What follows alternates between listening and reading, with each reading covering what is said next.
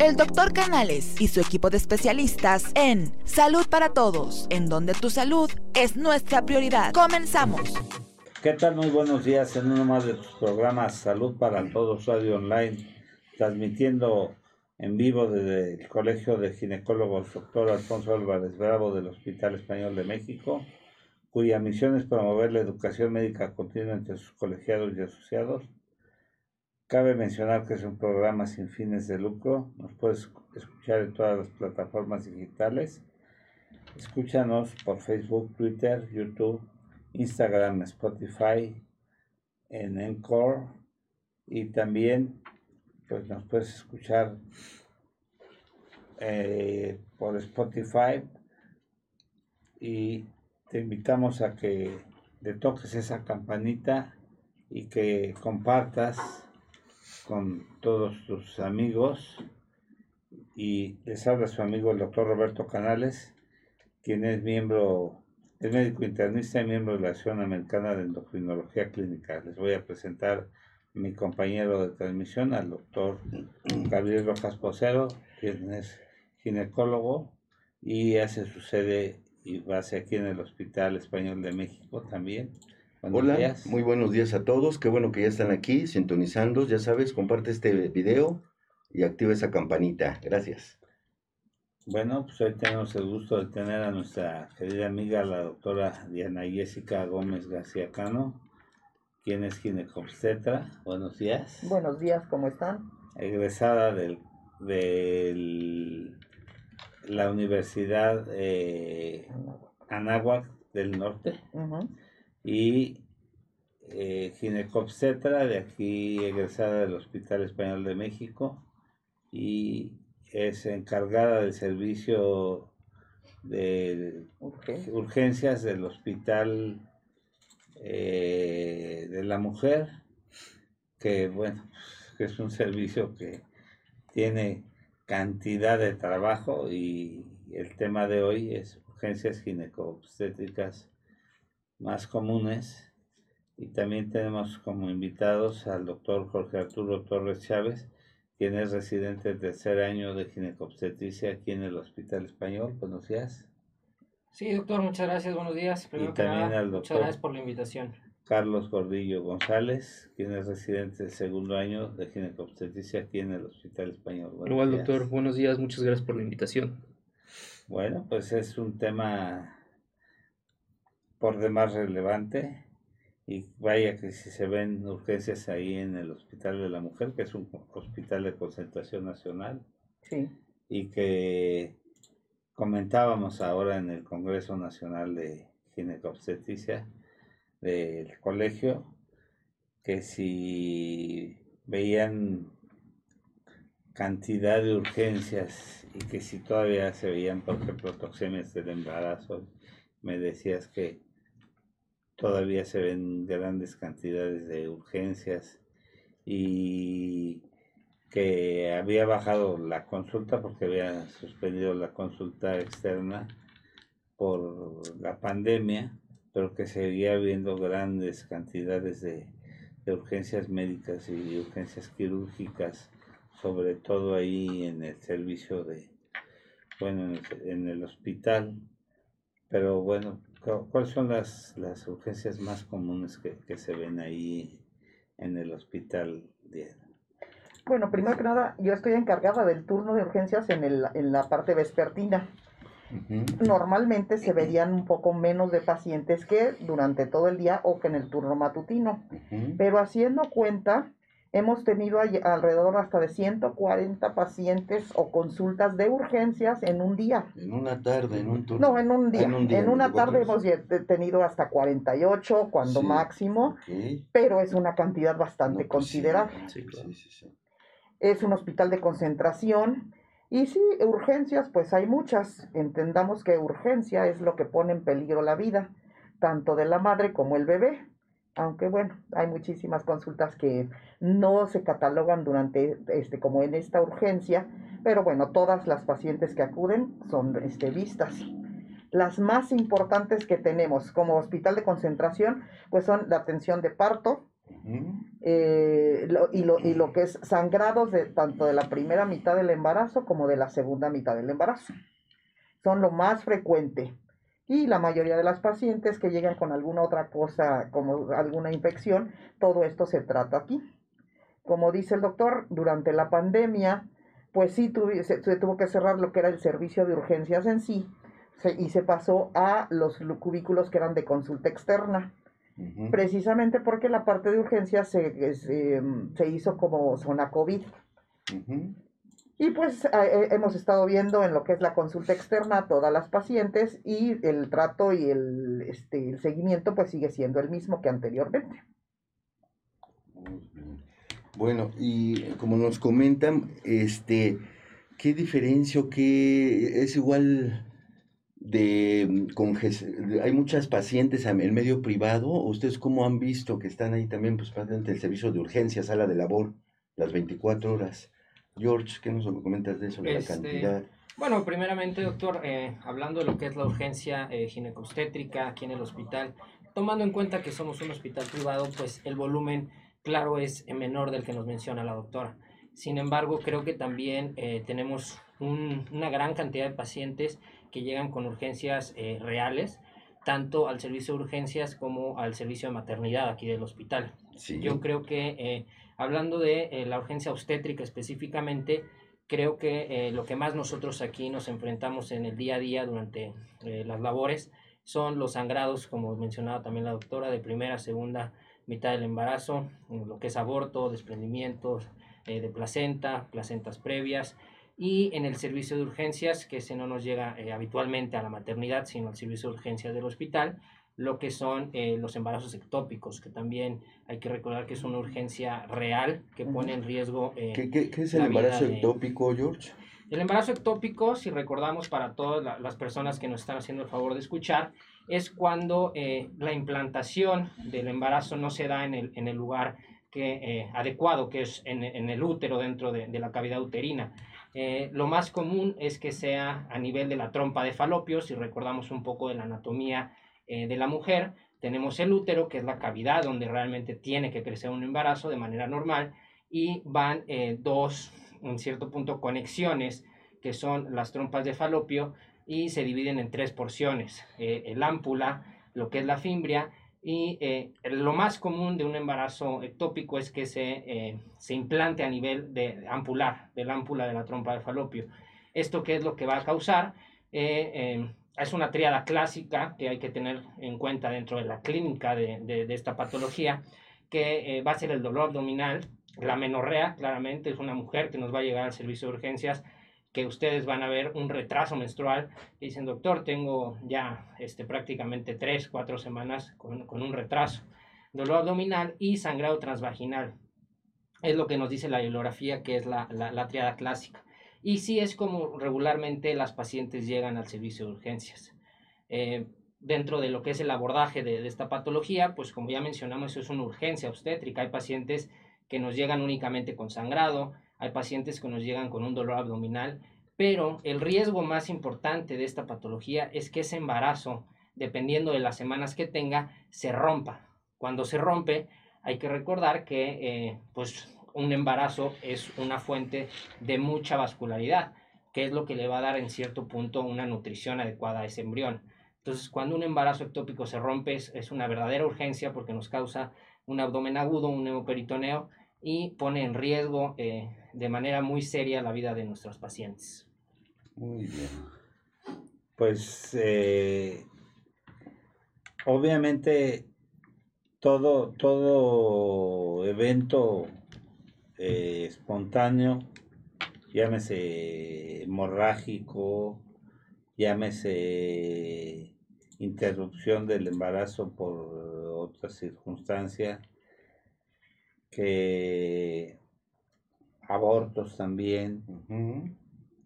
Son muy frecuentes. En la maternidad nos, nos llegan bastantes, bastantes casos de amenazas de, de amenazas de, de, aborto, es, abortos inevitables, espontáneos, abortos en evolución, abortos incompletos, abortos sépticos, ¿no? Entonces... ¿Y qué es un aborto, Charlie? Un aborto es... El público que nos está escuchando. Al público, pues, eh, un aborto es la expulsión ya sea eh, espontánea o inducida eh, del, del, producto de la gestación, aparte menos de... Es, una hemorragia del primer... Del primer del primer, la mitad de la primera mitad del embarazo, donde es una hemorragia que se caracteriza, que es, menos de la, antes de las 20 semanas de gestación o un producto menos de 500 gramos, ¿sale? Entonces, existen diferentes tipos de clasificaciones acerca de lo que es un aborto. Puede ser desde una amenaza de aborto hasta un aborto incompleto, un aborto séptico, un aborto inevitable, puede ser un aborto completo, un aborto incompleto y eh, posteriormente una pérdida gestacional recurrente también, ¿no? Doctora nos la primera pregunta dice que si en el Hospital de la Mujer hacen abortos selectivos. No, al ser un hospital federal, no se ah, considera específicamente que sea de la, de la Ciudad de México. Está permitido en la Ciudad de México, por lo tanto, solo los hospitales que eh, pertenecen a, a, lo que antes era el Departamento del Distrito Federal son los que este, capacitados para hacer este tipo de abortos selectivos el Hospital de la Mujer no este, está catalogado eh, para hacer ese tipo de, procedimientos. Que lo aclara porque todas las pacientes dicen, me voy al Hospital de la Mujer, me voy pensando que como es de concentración, ahí se puede, está autorizado. No, pero el trabajo social en el hospital les da el, este, la dirección ah, de los hospitales o la orientación donde hacen la interrupción legal del embarazo, el ILE famoso. Ok. Muy bien, ¿y hasta qué semana se puede hacer este, George? ¿Un embarazo electivo? ¿En, la Ciudad de México? en eh, la Ciudad de México eh, tengo entendido que es hasta las 12 semanas, si no me, me equivoco, doctora. Eh, las 12 semanas es la cuestión legal y claramente esto es por el tamaño y en, en, ese momento del embrión que va, va a ser mucho más fácil, por decirlo así, tratar de manera adecuada esta patología.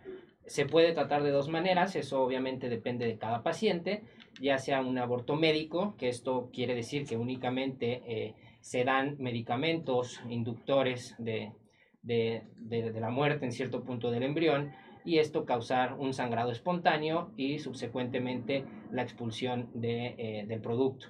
En casos eh, donde la paciente no sea adecuada para la elección de este manejo, o por alguna otra indicación médica requiera alguna evacuación quirúrgica, hay eh, dos procedimientos principales, que es eh, el legrado intrauterino, es un procedimiento invasivo en el cual eh, nosotros básicamente con ayuda de unos instrumentos específicos vamos a vaciar la cavidad uterina de, de, manera en su totalidad.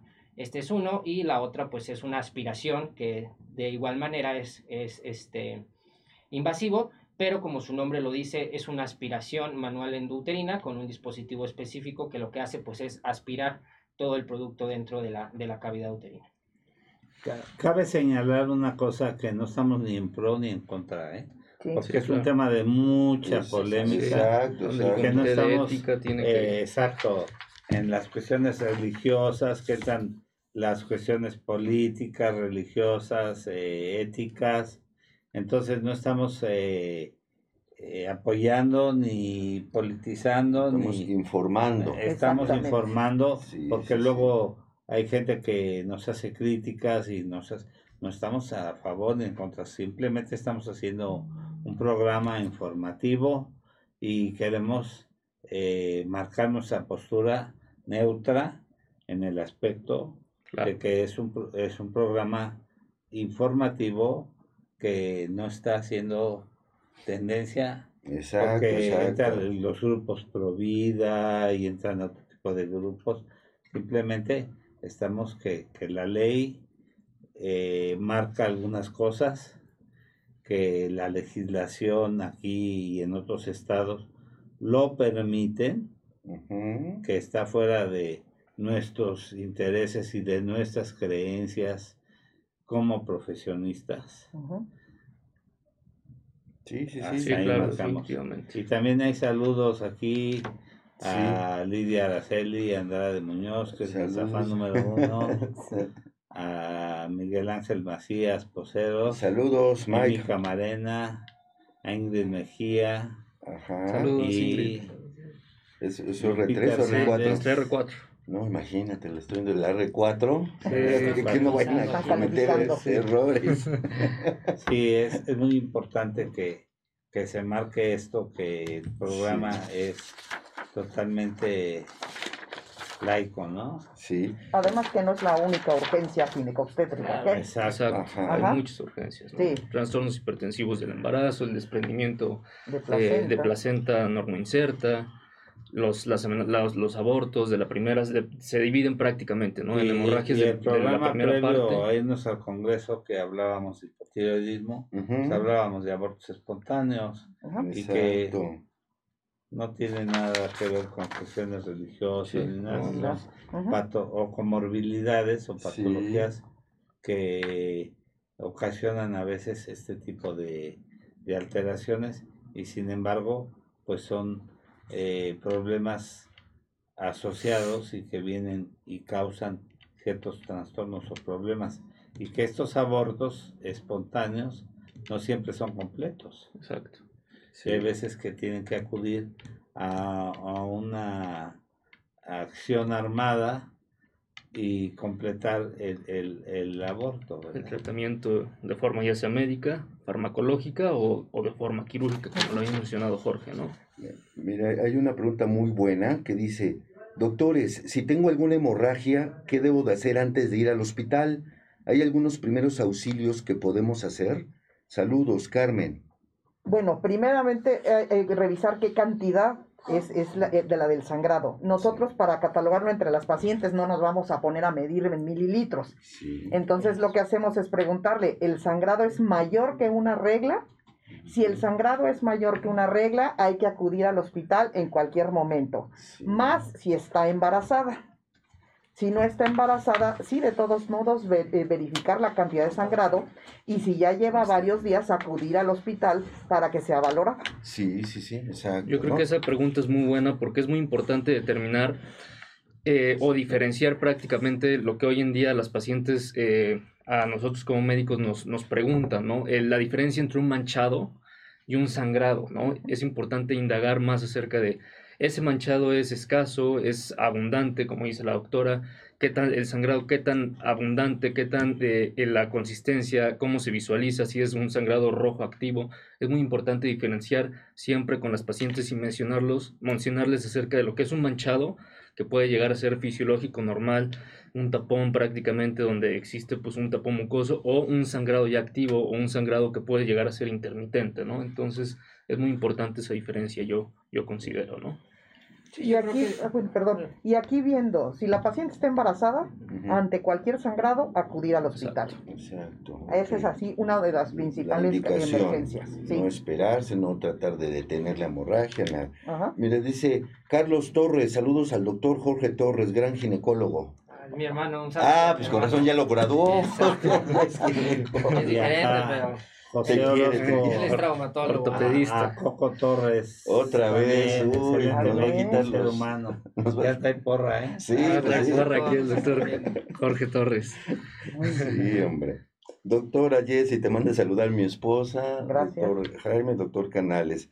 Gustavo González, saludos a todos mis amigos, Coco y Carlos Gordillo, muy buen tema. También nuestro, ah, mi compañero, mi compañero de la residencia. No, quiso venir, él, él se dijo, no, él se cotizó. Para la próxima. para la próxima.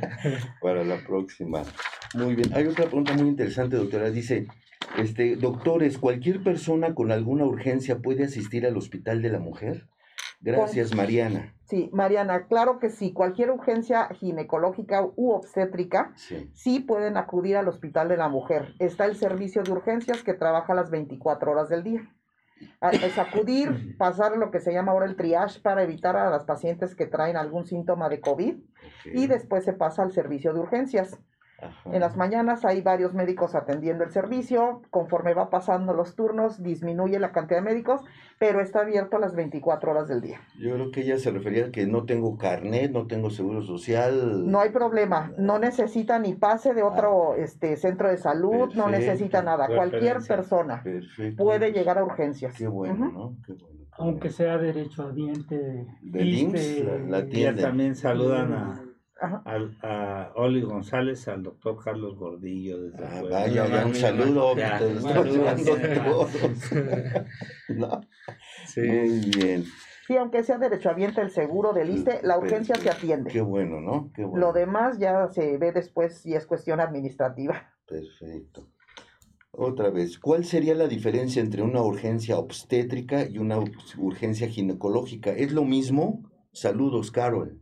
No, no sería lo mismo. Tenemos que dividir entre lo que es ginecológico y lo que es obstétrico. Pero si quieres eh, bueno, este, ya ahorita como mencionaba la doctora, sí son cosas totalmente diferentes. Eh, obstétrico, como la palabra lo dice, es todo lo relacionado al embarazo.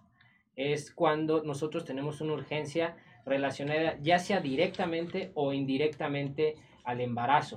Una eh, urgencia obstétrica directa quiere decir, como su nombre lo dice, que es directamente relacionada al proceso de, de, lo que es el embarazo, un estado hipertensivo del embarazo, como una preeclampsia, un sangrado secundario al embarazo, ya sea por una amenaza de aborto, un desprendimiento de placenta, que ahorita hablamos quizá más a fondo de este tema, o una eh, complicación indirecta del embarazo, que puede ser, por poner un ejemplo, una paciente que eh, se embaraza, pero que ya, se conocía con un antecedente de diabetes eh, mellitus ya de, de, mucho tiempo, se puede en cierto punto descontrolar o causar algún tipo de urgencia esta patología que si es en una paciente obstétrica o embarazada, pese que no es relacionado directamente al embarazo, se considera una urgencia obstétrica.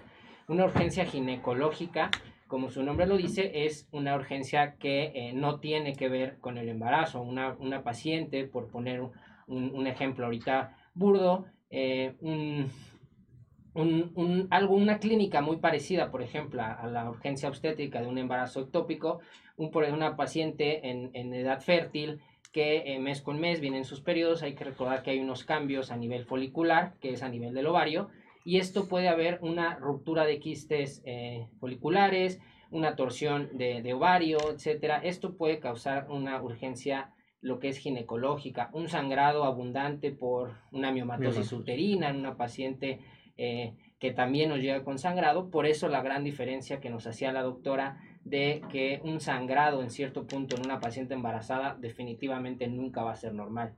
En una paciente en otras condiciones hay que evaluar las características eh, y en cierto punto el escenario clínico para nosotros poder catalogar de manera adecuada esta urgencia.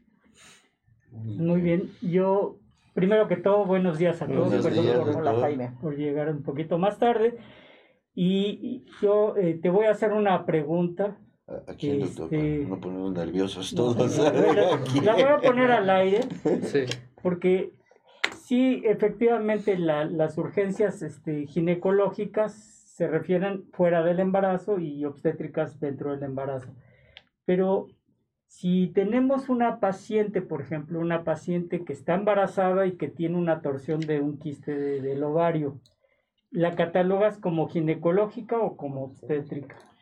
La catalogaríamos en cierto punto como obstétrica porque siempre hay que dar prioridad, al, embarazo, que es pues el cuadro principal en cierto punto, pese que la, patología de ese momento no sea relacionada directamente al embarazo. ¿Una apendicitis? una apendicitis de igual manera es una urgencia obstétrica, de hecho es muy común. Y hay que tener en cuenta que en pacientes embarazadas, esto nosotros en cierto punto a nivel médico, no, todos los que nos están escuchando no son médicos, pero hay cuadros clínicos característicos de las patologías. Una apendicitis, como nosotros recordamos, eh, el dolor clásico es un, un, dolor a nivel de la fosa ilíaca derecha, que es prácticamente a nivel de la ingle derecha, que es donde anatómicamente está localizado este órgano, pero en el embarazo hay que tener en cuenta que eh, el útero, conforme las semanas de gestación va creciendo, hay una migración fisiológica de, de, ese apéndice, es decir, se nos va haciendo hacia arriba porque el útero la va desplazando. Entonces, este dolor en pacientes. O sea que una paciente embarazada con un embarazo más avanzado puede ser que no tenga dolor. Justamente en la fosa, ilíaca, o sea, en a, nivel de la ingle, precisamente por lo que estás diciendo, ¿verdad? Sí, sí, sí, es algo a tomar en cuenta en pacientes embarazadas, que un dolor que quizá no es el clásico, sino un dolor a nivel del flanco, más arriba, cuando tienen un embarazo arriba de 25, 30 semanas, nunca hay que descartar eh, que se pudiera la posibilidad. Claro, claro. Hay más saludos. Dice Oli González, saludos al doctor Carlos Gordillo ah. desde Puebla. Muchas gracias. Luego Fer Moreno, excelente programa, doctores. Muchos saludos a los mejores R's, al doctor Gordillo, al doctor Torres. Ah, es, la R, es nuestra R1, doctor. Ah, no, pues ella sí, ella tiene que quedar bien. ella tiene que quedar bien. Bien, por ella, tiene un punto más. ya pasó. Les das este, clases a ellos. Pues estamos aquí, estamos lo, que podemos. estamos también compartimos mucho en, en quirófano, dentro de sus, las inducciones de trabajo de parto, los trabajos de parto prácticamente, ¿no, doctor? Los regaños también. los regaños. ¿No? no. Sí. Sí, sí, sí, les toca. Parte de la Todo es parte de la formación. Sí. Exactamente. Es que luego si no los regaño dicen que no los quiero. sí. Enrique Sánchez Vera, ya, Gabriel también está vacunado, ¿no? Ya, ya, puede morder. Ya, puede morder también. Ya regresa. Ya, Sánchez, Vera. ya no tengas miedo, ya todo el mundo está vacunado. Ya también Gabriel está vacunado. Entonces ya, ya, ya, ya que regrese. Ya también Jessie está vacunada. Ah, pues claro. está. Rosy, ¿no? Rosy también. No, no sé, pero yo sí ya. Ya. Sí, sí, sí, pues ya, ya, ya. Y quizá ahorita abordando este tema no será el de urgencias ginecostétricas, nada más quiero hacer un comentario que quizá es una duda para muchas de las pacientes que nos estén escuchando. Ahorita que está la campaña de vacunación para pacientes embarazadas de, eh, para la vacuna contra el SARS-CoV-2, que es el COVID-19, no hay ninguna contraindicación, totalmente lo contrario. Pacientes embarazadas vayan y vacúnense sin ningún temor esto no les va a hacer ningún daño ni a ustedes ni a su embarazo. Todo y, se pueden poner la que sea, o sea, Sputnik, este, Pfizer, no hay ninguna contraindicación. Sí, doctor, no hay ninguna contraindicación. Hay que recordar, y esto pues de manera general, la, cualquiera de los, de los cuatro o cinco tipos de vacunas que ahorita están autorizadas y de las tres que están aquí en México por la COFEPRIS autorizadas eh, en estos momentos, ninguna de ellas tiene eh, virus activos hay que, o vivos, por decirlo así, que es lo que nos podría quizá preocupar o poner un poquito más de, de, alerta. Son eh, virus en cierto punto desactivados para que la gente no, nos entienda. O fragmentos de. O fragmentos de. Y esto nos da la protección, eh, en cierto punto, una inmunidad en base arriba del 98% con las dos dosis pero eh, no hay que tener ningún temor, sobre todo para las pacientes eh, embarazadas. y en general para toda la población. ¿En la lactancia se puede este, administrar o no? Yo, sí, doctor, no hay, no hay ninguna, este, en cierto punto, contraindicación para eh, no aplicarla, ni para, en caso de que la apliquemos, tener que suspender la De hecho, están dando oportunidad que las mujeres embarazadas pueden ir a cualquier módulo a vacunarse, para aplicarse la qué, ¿Por qué creen ustedes que, que se tomó esa decisión de vacunar a las mujeres embarazadas? Me, saltaron, por ejemplo, digo, qué bueno, ¿no? Pero ellos, mis pacientes se vacunaron antes que yo. digo, qué bueno. Pero, ¿por qué? ¿Por qué? ¿Alguna, ¿Algún motivo en especial? ¿Alguien se le como dices, el pregunta con tirabuzón. Hay que, pregunta con tirabuzón, claro. Hay que recordar eh, que eh, toda paciente embarazada es una paciente con eh, un factor de riesgo que cuál es. Para nosotros o para que la mujer se, se, embarace, el cuerpo tiene que caer en un cierto estado de inmunodepresión.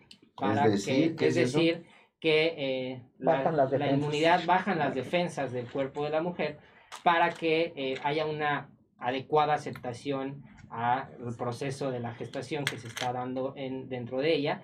Y esto pues sí nos las hace ser una población susceptible no solamente al COVID, sino a cualquier otro tipo de, de, infección por algún tipo de virus o, o, bacteria. Por eso, dentro de lo que es el control prenatal, toda paciente embarazada se tiene que poner ciertas vacunas eh, en su momento.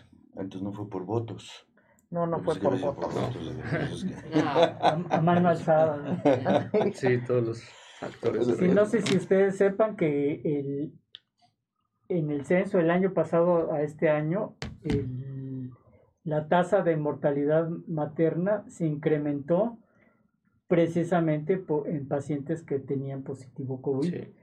Y fue mayor a las muertes maternas por, que, que causaban este, hipertensión o sangrado o alguna patología que complicaba el embarazo. Entonces, al ver esto, lo que se tenía que hacer es pues, vacunar a las pacientes justamente para evitar ese tipo de, muertes. No sé, eh, tu experiencia ahí en el de la mujer, ¿cómo Marcan después de la semana 16. 12. de la semana para la vacuna para, para la, vacuna de la semana de la semana 8. Después de que después de que ya se formó el bebé, que es en la etapa de organogénesis que estrictamente hablando es hasta la, semana, 10. Ok. Este, hay un saludo, dice, saludos a todos desde Monterrey. Jessy, mi estimada R3 de la generación arriba de mí. Gladys, Gladys Zavala. Ah, mi, mi amiga Gladys, ¿cómo estás? Qué bueno. Oigan amigos, pues estamos revisando el tema urgencias en ginecología y, urgencias en obstetricias. Ya saben, síguenos en todas las redes sociales, Facebook, Instagram, YouTube, Spotify, todas las plataformas digitales y por supuesto Twitter. Dale like a esa página, comparte este video y activa esa campanita. Por favor, mándanos tus preguntas. Aquí está el WhatsApp. A este WhatsApp puedes mandar de manera anónima o con tu nombre 55 12 42 35 75. Ok, gracias. Pues seguimos. Gracias, Gabriel. Eh, pues algo más sobre, a ver, Charlie. Sí, Algo más sobre hablar, pues acerca, hablando un poco de las, de las urgencias eh, obstétricas que podemos llegar a presentar aquí, que nos eh, día a día nosotros podemos llegar a, atender en el hospital, en, la, el área de maternidad, pues es importante mencionar acerca de, los abortos, ¿no? Los, que es un sangrado de la primera mitad del embarazo, donde pues obviamente, como lo expliqué previamente, es la expulsión ya sea espontánea o, o inducida eh, del producto de la gestación antes de las 20 semanas de gestación o con un producto menor de 500 gramos. No es importante mencionar acerca de la incidencia de esta patología que es muy muy importante y que tenemos que actuar de manera inmediata, ¿no? Entonces sabemos que en el 80% de los casos eh, los abortos se van a llegar a presentar antes de la semana 12 de gestación, ¿no? Y el 50% de, la, de, de todos estos tipos de abortos van a ser por una afección a nivel, eh, bueno, alteraciones a nivel eh, cromosómicas, ¿no? Entonces es muy importante, pues, eh, saber un poco de la incidencia de, esta patología y los diferentes tipos de, abortos y la sintomatología que puede llegar a presentar la paciente, ¿no? Entonces em, es muy, muy importante nosotros... ¿Y eso cómo se puede evitar? obviamente haciendo un control prenatal adecuado, doctor. Entonces, la finalidad del control prenatal, pues sabemos que son las, son las em, asistencias eh, son las eh, indicaciones prácticamente, prácticamente médico-asistenciales con la final de prevenir, de detectar y de tratar de manera oportuna todos estos factores de riesgo y disminuir la muerte materno-fetal, ¿no? Entonces se puede prevenir, obviamente llevando a cabo una, un control prenatal de manera adecuada, siempre con todas las, eh, con todas las consultas de acuerdo a em, las que están estipuladas de acuerdo al a, la Organización Mundial de la Salud y de las guías de práctica clínica, ¿no? Entonces es importante abordar este tipo de patología que es muy importante y es de las más frecuentes que nos van a llegar a, presentar hoy en día tanto en cualquier hospital, ¿no? Las, las amenazas de aborto, los sangrados eh, y prácticamente pues... Claro. Tú acabas de hablar ahorita algo y acabas de puntualizar una cosa muy importante que es el control prenatal, pero ¿Qué pasa antes de la concepción? ¿Debe uno de hacer algo antes de la concepción? O sea, cuando yo sé que muchos embarazos pueden ser no planeados. Sí. Pero si una pareja está planeando este, embarazarse, ¿qué, ¿qué, es lo que tú sugieres? Claro, son medidas profilácticas. si nosotros tenemos eh, que está la paciente y tiene las intenciones o el deseo de embarazarse, obviamente tenemos que determinar nosotros, acudir obviamente con el médico y determinar, hacer una historia clínica nosotros como personal médico adecuada, con una valoración exhausta de qué es lo que los factores de riesgo, los antecedentes heredofamiliares que pueden conllevar a ciertas cosas que pueden desencadenar alguna alteración en un futuro, ¿no? Entonces, una historia clínica detallada por parte del médico es indispensable para tener focos rojos o banderas rojas que, que puede llegar a presentar ciertas complicaciones durante eh, el embarazo, ¿no?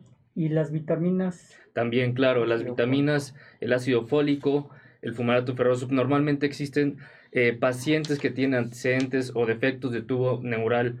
Eh, previamente es importante tomar una dosis profiláctica, ¿no? Profiláctica, ¿qué quiere decir? Es un medicamento de prevención si existe cierto riesgo a, a que tenga factor de riesgo de que pueda llegar a presentarse ciertas patologías, ¿no? Entonces el ácido fólico, como sabemos, es muy importante. Y, hoy en día, pues más el metilfolato, que es la forma este, desdoblada, vamos, del ácido fólico. ¿Y qué, qué, opinión me das sobre, sobre el esposo de la paciente? ¿Él, ¿Él tiene que hacer algo? ¿Tomar algo? Pues él tiene que consentir a su ah, acuérdate que Aparte de preguntas que hace el doctor Freeman son con tirabuzón, Sí, sí. no, pues él vino a relajarse, no a examen. No, no, es un examen, precisamente. Como sé que se lo sabe, ah, precisamente. y si me dice, no, no me lo sé, pues no hay problema. Pasamos al R3. Pasamos al R3. Sin duda. A ver, este, a ver. Sal, ah, bueno, en cierto punto ahorita, eh, haciendo énfasis y siendo puntuales en la pregunta que nos hizo el doctor, hay que recordar que eh, en las pacientes que no pueden embarazarse o tienen algún cierto punto problema para la fertilidad, está no solamente eh, el factor femenino, si bien en, en un gran porcentaje el, el, factor lo más probable es que sea femenino, también está el factor masculino, que por la razón por la cual no estemos pudiendo tener hijos, sea el factor hombre. ¿Qué es lo que tenemos que hacer aquí? Pues hacer un estudio. Hay clínicas eh, específicas de fertilidad donde eh, nos evalúan eh, en cierto punto todo lo que es nuestra carga espermática y nos van a evaluar a hombres en cierto punto lo que es la movilidad, la cantidad, el volumen, y todo esto nos va a orientar a nosotros poder dar un diagnóstico en cierto punto para decir si el factor es hombre o si el factor es la mujer. Otra de las cosas que eh, no tenemos que dejar fuera, como ya también nos mencionaba el doctor Canales, es hay múltiples patologías que pueden considerarse ocultas, por decirlo así, que sean lo que nos evite que nosotros nos estemos eh, pudiendo embarazar, como eh, sea eh, un hipotiroidismo, un síndrome antifosfolípidos, que son patologías que quizá las pacientes se les diagnostica hasta que están embarazadas o que están buscando un embarazo. Y todo esto, como también ya hablábamos de una urgencia obstétrica, son causas secundarias de eh, abortos eh, comunes o repetitivos. Hoy nos, nos preguntan sobre, bueno, antes de, hacer esta pregunta, pues nos estabas dando tu opinión de, que si el esposo de la paciente tiene que tomar algo o no tiene que tomar nada. Suponiendo que todo está bien y ya le hiciste un estudio y ya todo, esos espermatozoides están óptimos. Ah, óptimos. Si, si, es el caso, pues no, realmente eh, el hombre no, no tiene que tomar ningún ningún medicamento como lo, lo, tendría que ser la mujer, como multivitamínicos. Obviamente, pues las cosas lógicas, un adecuado estado físico, tratar de cuidar eh, lo que es la alimentación, la dieta, porque eso también influye a nivel de, Si le gusta... Sí, exactamente. El, ahora hay que recordar que el alcohol nos va a afectar directamente a nivel específicamente de la movilidad espermática. Sí, porque el, el ácido fólico, los metilfolatos, se, se, les debe de dar tanto al hombre como, a la mujer. está demostrado que el, el, que el papá tome ácido fólico, por lo menos el papá y la mamá obviamente, pero también el hombre, por lo menos tres meses antes de, del embarazo, es un factor que va a tener este mucho peso en el desarrollo del embarazo y del embrión. Entonces, sí es importante, aparte de todo lo que decías, que el, el, la mamá y el papá deben de estar en, en, un estado óptimo. Y como decíamos, para tener este caldo de gallina tenemos que tener el caldo y la gallina, o sea, los espermatozoides bien, los óvulos bien. y todo va a servir. Entonces, la, siguiente pregunta es, eh, ¿qué es eso de perfil torch y para qué sirve eso de perfil torch? ¿Qué, qué nos puedes decir? Si quieres, empezamos por Charlie.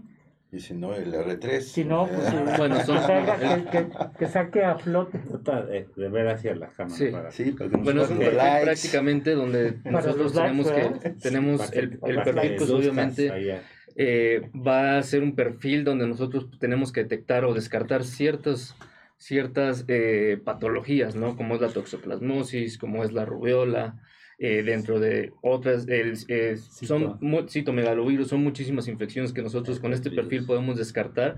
Y esto es muy, es muy importante para, esto es muy importante para disminuir el riesgo, identificar ciertos factores de riesgo que pueden conllevar a alguna alteración en un, en, tanto en el bebé como en la madre, ¿no? Entonces es muy importante que este perfil siempre, siempre dentro del control prenatal se debe de eh, indicar, ¿no? ¿Y por qué se llama Torch? Se llama Torch por las iniciales de los principales virus que afectan. La, la TO de toxoplasmosis, la R de rubiola, eh, la C de citomegalovirus y la eh, H de virus herpes. Entonces hay que recordar que estos eh, virus, cuando afectan a una mujer embarazada, la principal complicación, y obviamente esto va a depender de la semana en la cual se adquiera la infección, lo que más nos va a preocupar es un desenlace eh, a nivel de embrionario, a nivel del feto, cuando una vez que nace el recién nacido, puede eh, llegar a tener ciertas secuelas secundarias a esta infección que eh, pues pueden afectarlo el resto de su vida. Doctora Jessie dice, si tengo alguna quemadura por depilación ahí en el hospital de la mujer, ¿me pueden ayudar o a dónde puedo acudir? Pero está embarazada. No, no, no, ginecología. Pero por depilación, por depilación en, la, en, el, en el área del bikini. No, específicamente no es un padecimiento ni una cosa eh, ginecocétrica. Tendría que acudir ya sea con cirujano plástico, que no se preocupen en el hospital de junto, que es el Rubén Leñero, existe cirujano ah, plástico, sí. este, para que pueda ver, porque eso es referente específicamente a lo que es ah, piel. Perfecto, exacto, muy bien. Y tienen una de las mejores áreas de quemados ahí, ¿no? Eh, sí, y además una de las mejores cirujanas plásticas, que es amiga mía. Sí, ¿cómo se llama, doctora? La doctora Claudia Montoya. Ah, perfecto, muy bien, ya saben. Todos A Claudia ya la tuvimos en el programa. No, me acuerdo, doctora. No, ella es cirujana plástica del que está trabajando ahorita en el Rubén Leñero. Ah, pero me decía el doctor si ya la tuvimos de invitada no, aquí. todavía no. Ah, pues doctora, con Claro que sí. Para un descuento. a ver qué sacamos. Las cirujanas bariatras. Ah, sí, sí, las estás comiendo. No, pero cirujana plástica, yo le comento. Sí, sí, claro que sí. Hace tiempo no viene un cirujano plástico. Vino el, de, el del hospital inglés, acuérdate. Ajá, sí, sí, no me acuerdo cuál, pero... Oye, Jorge, este, acabas de hablar muy bien sobre el perfil Torch. Y bueno, pues una vez, la otra vez me vino a ver una paciente y estaba muy, muy, muy este, preocupada porque le pedí el perfil Torch y salió, fíjate que salió que tenía positivo a rubiola IgG. Y bueno, pues estaba muy preocupada. Entonces, ¿qué, ¿qué, haces? ¿Qué, qué, qué, se le hace a esas pacientes? O... Bueno, realmente, eh, hablando y sin tratar de meterme a mucho término médico, hay que eh, tener la importancia de de es por esto que nos menciona el doctor que cuando ustedes como pacientes se hagan un, estudio, sea el que sea, pues lo interprete un profesional. Exacto. ¿Por qué? Porque eh, nosotros tenemos, hablando rápidamente, nada más para que entiendan, diferentes tipos de inmunoglobulinas en nuestro cuerpo. ¿Qué son las inmunoglobulinas? Son lo que se va en cierto punto a presentar o a manifestar cuando nosotros tenemos una infección. La inmunoglobulina eh, G, que es la que nos mencionaba el doctor, es una inmunoglobulina que se considera de memoria. ¿Eso qué quiere decir? Que esta paciente ya tuvo la infección, tuvo rubiola. Entonces es bueno que haya Exactamente. tuvo rubiola, ya tiene los anticuerpos contra la rubiola, más sin embargo no quiere decir que tenga la infección activa en ese momento. Entonces, esa es la importancia de por qué un profesional de salud tiene que interpretar ese tipo de estudios. Porque pues, si uno nada más ve eh, rubiola positivo, pues obviamente va a haber la preocupación. Es justamente a, donde quería llegar, justamente poner y puntualizar justamente eso, o sea que y nosotros como médicos le mandamos a hacer algunos estudios a nuestros pacientes y pedirles de favor que no interpreten o que no este, malinterpreten. la mayoría de los pacientes ya leyeron sus estudios. Y se fueron a internet a buscar todo. sí, y, yo con internet, lo, lo, que dice la doctora Jessica es muy importante. O con la prueba de Lisa también. Internet nos puede dar muchas, muchas eh, respuestas y nos puede dar mucha información muy buena, pero ojo, no todo lo que está en internet es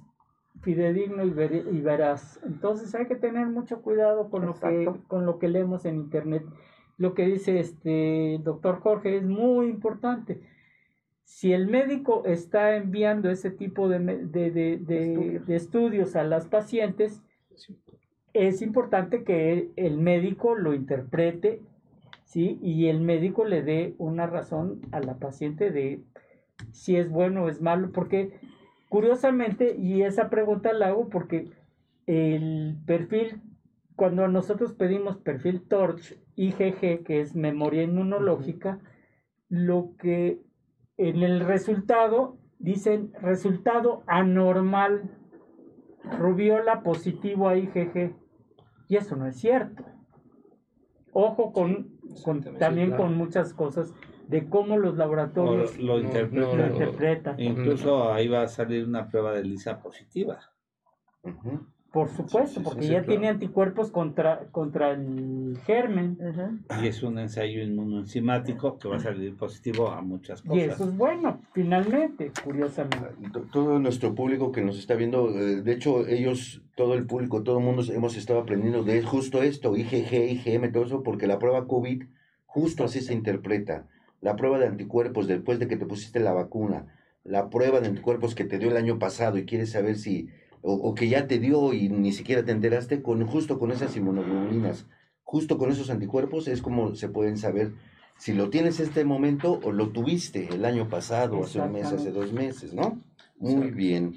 Ok. Quisiera comentar un caso que me llegó ayer a mi consultorio, yo no soy ginecólogo, pero una paciente de 44 años que trabaja en el Instituto de Migración, con dos años, dos, dos meses de, sangrado genital normal, a la hora de, revisarla con el espejo, coágulos y todo, dije, pues este, lo más probable es que es una miomatosis, la mandé a hacer este, estudios y obviamente una biometría porque dice que siente que se desvanece, y todo eso, pero es que no, no confío en el ISTE y por eso nos dije, pues tienes que confiar en alguien porque, debes de tener una anemia tremenda. ¿Les y lo más seguro, Sí, lo más seguro es que te una anemia marca ACME, como dicen, y este, porque al, poner el, el espejo,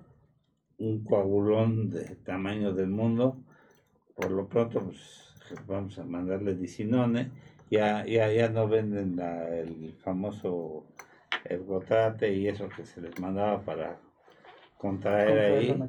Y entonces, este, pues es una fajita y eso, necesitamos esto urgente porque tienes un problema que ya te dejas, es que de repente siento un goteito porque el mismo coágulo le contiene y de repente se le desprende el coágulo y se le viene el sangrado, ¿no? Claro. Pero y, ahí hay que descartar alguna otra entidad. Digo, no está por demás una biopsia endometrio, un, sí, sí, sí. o inclusive un, legrado hemostático biopsia, que es lo que se llega a hacer. O sea, los legrados no, no, no nada más son abortivos, en este caso puede ser hemostático. Hemostático, Por eso estábamos así puntualizando las urgencias. Claro. Estábamos urgencias obstétricas en pacientes embarazadas, sangrados de la primera mitad, que pueden ser aborto, embarazo ectópico, enfermedad trofoblástica,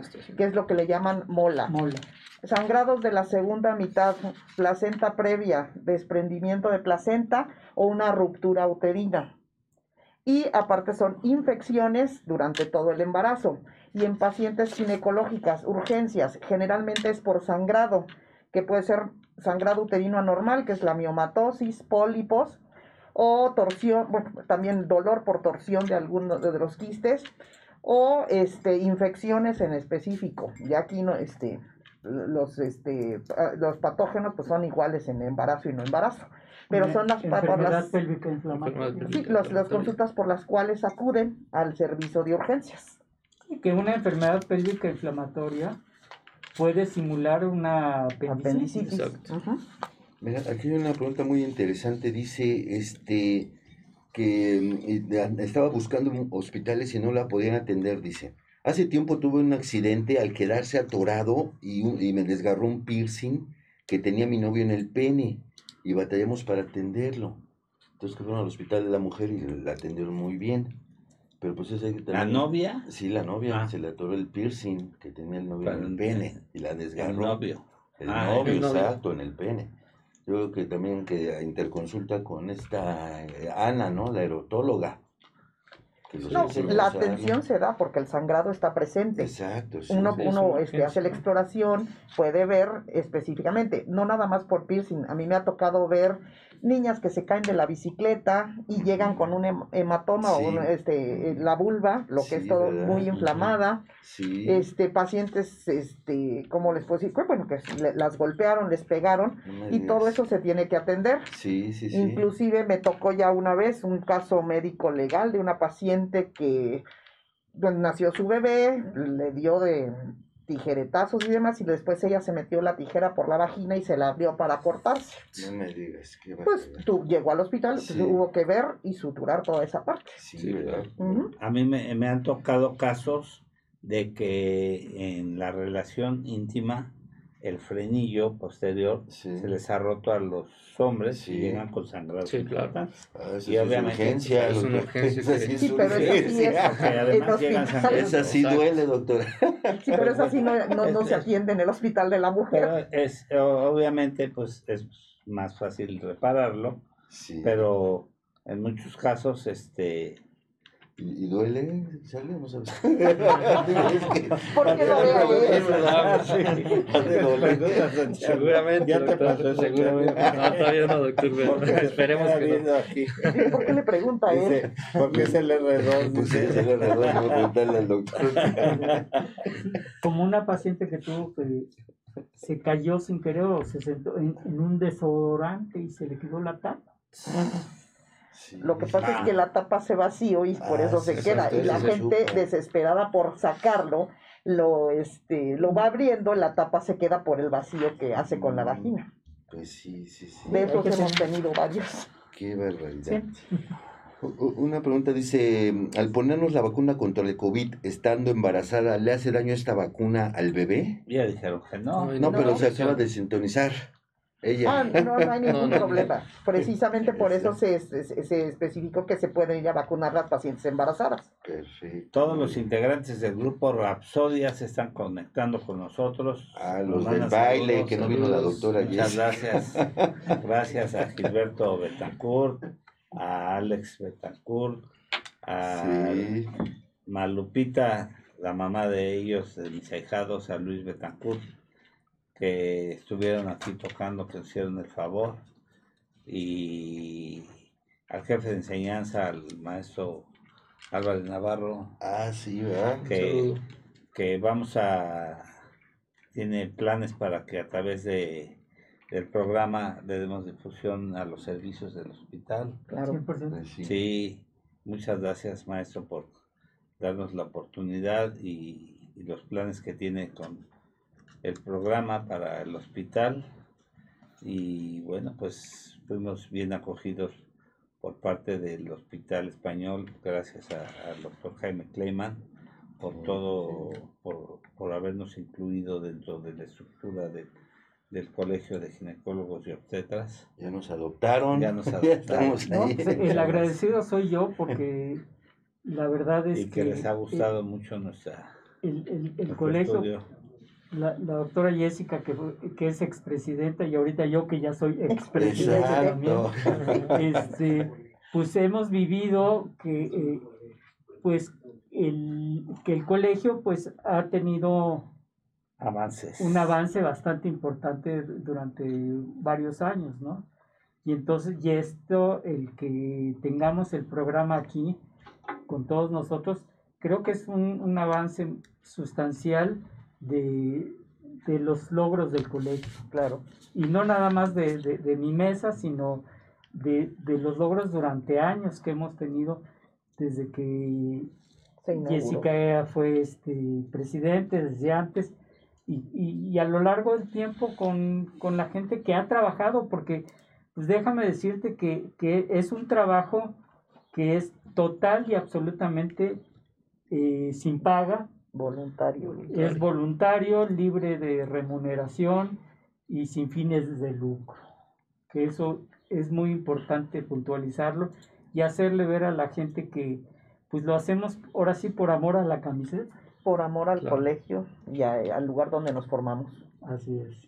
Sí, muchas gracias y yo creo que eh, pues todos, toda la gente que colaboramos con él y que el primer contacto con el doctor Clayman fue Gabriel Rojas, nuestro compañero Gabriel, y el maestro que falleció, que fue al que le dijiste la primera carta a Gemito. Así es. Leobardo, el doctor Leobardo, ¿quién era? El maestro. Ortega, el doctor Ortega.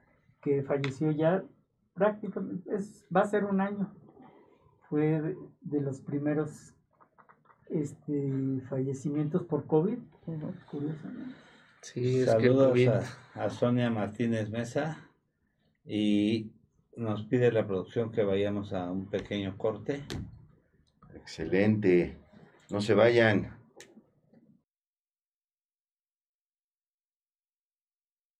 Me gustaría tomarme unos minutos para hacer énfasis en lo importante que es mantener un peso saludable, ya que, como nos lo ha confirmado la pandemia, aquellas personas con sobrepeso u obesidad siempre estarán más expuestas a cualquier tipo de enfermedad. Es por ello que es importante recordar que nunca es tarde para mejorar nuestros hábitos alimenticios y podemos empezar con pequeños cambios que traerán grandes diferencias en nuestro organismo y nuestra vida como los que ofrece Nutrete. Nutrete es un proyecto que dos maestras en nutrición han impulsado facilitando sus diferentes productos para que cualquier persona que quiera cambiar su vida los pueda adquirir. Te invitamos a conocerlos. Visita sus diferentes redes sociales. Instagram, arroba Nutret-MX.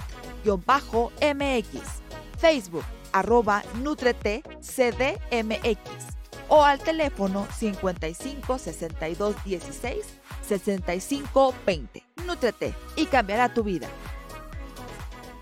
¿Quieres empezar a comer saludable? En Nútrete nos encargamos de revisar la lista de ingredientes e información nutrimental de cada producto que tenemos para garantizar que realmente sean saludables. Contamos con diferentes productos como productos keto, suplementos, vitaminas, minerales, y un sinfín de productos para complementar tu alimentación. Encuentra todo nuestro catálogo en Instagram como Nutret-MX o por Facebook en Nutret CDMX. Para más información, al WhatsApp 55 62 16 65 20. Nútrete y cambiará tu vida. ¿Quieres ser parte de Salud para Todos Radio? Contáctanos. Tenemos los mejores paquetes para ti. ¿Algún evento, congreso, seminario, producto o servicio que quieras difundir? Dinos y te asesoramos. WhatsApp y Telegram al 55 12 42 35 75 o visita www.zrproducciones.com.mx. Sé parte de la mejor mesa de médicos en la web.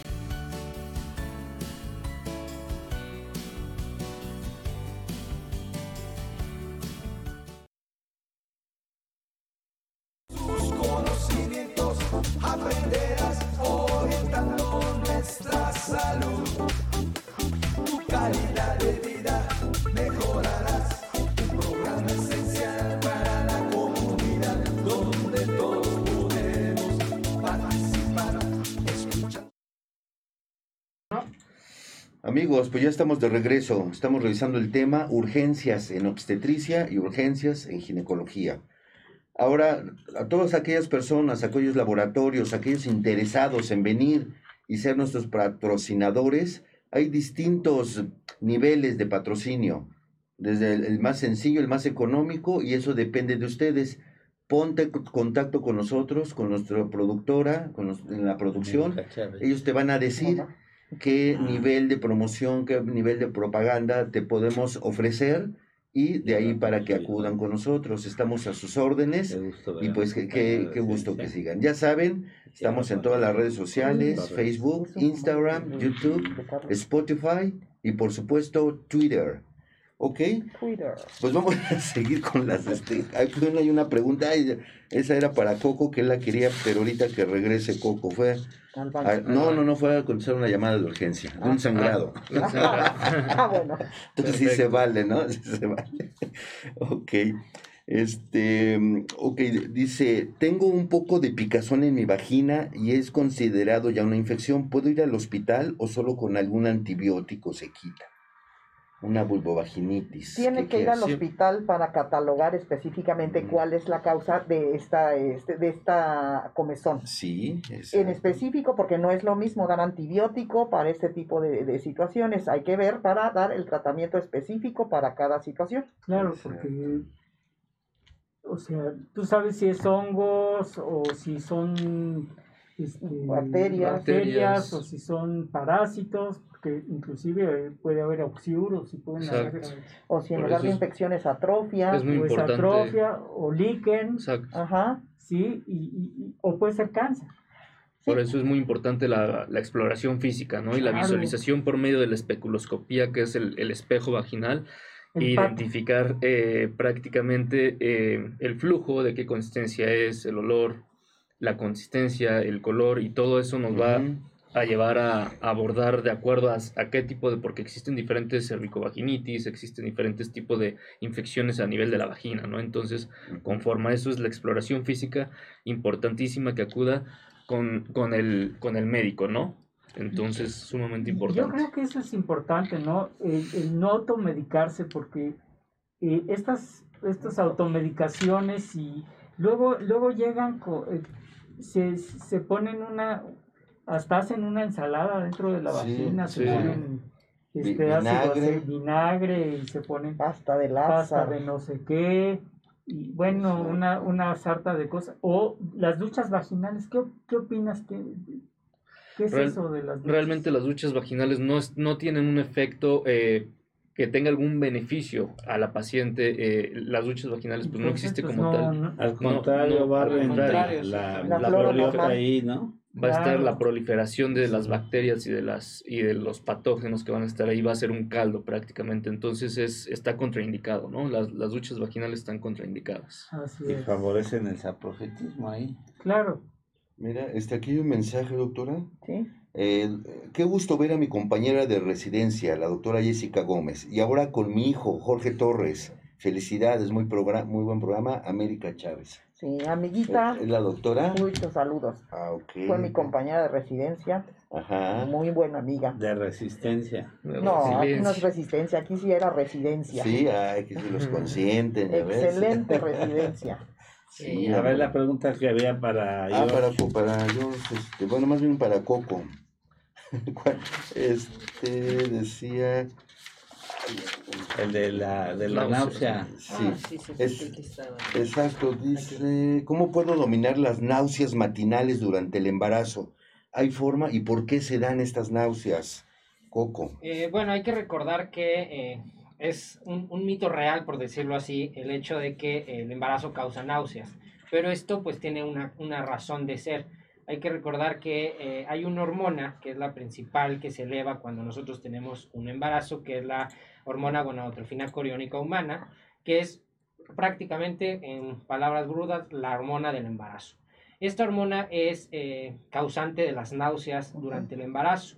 Y es por eso también importante mencionar que si bien puede y deben de existir, por decirlo así, eh, náuseas durante un embarazo, no deben de ser en exceso no deben de ser tampoco algo que eh, nos lleve a una intolerancia de la vía oral, porque cuando llega a, suceder esto hay que acudir al servicio de urgencias o con su médico ginecólogo porque hay que descartar algún tipo de eh, urgencia obstétrica, como ya mencionaba la doctora eh, Jessica, una de las patologías que nos causan sangrado dentro de, la primera mitad es el embarazo molar.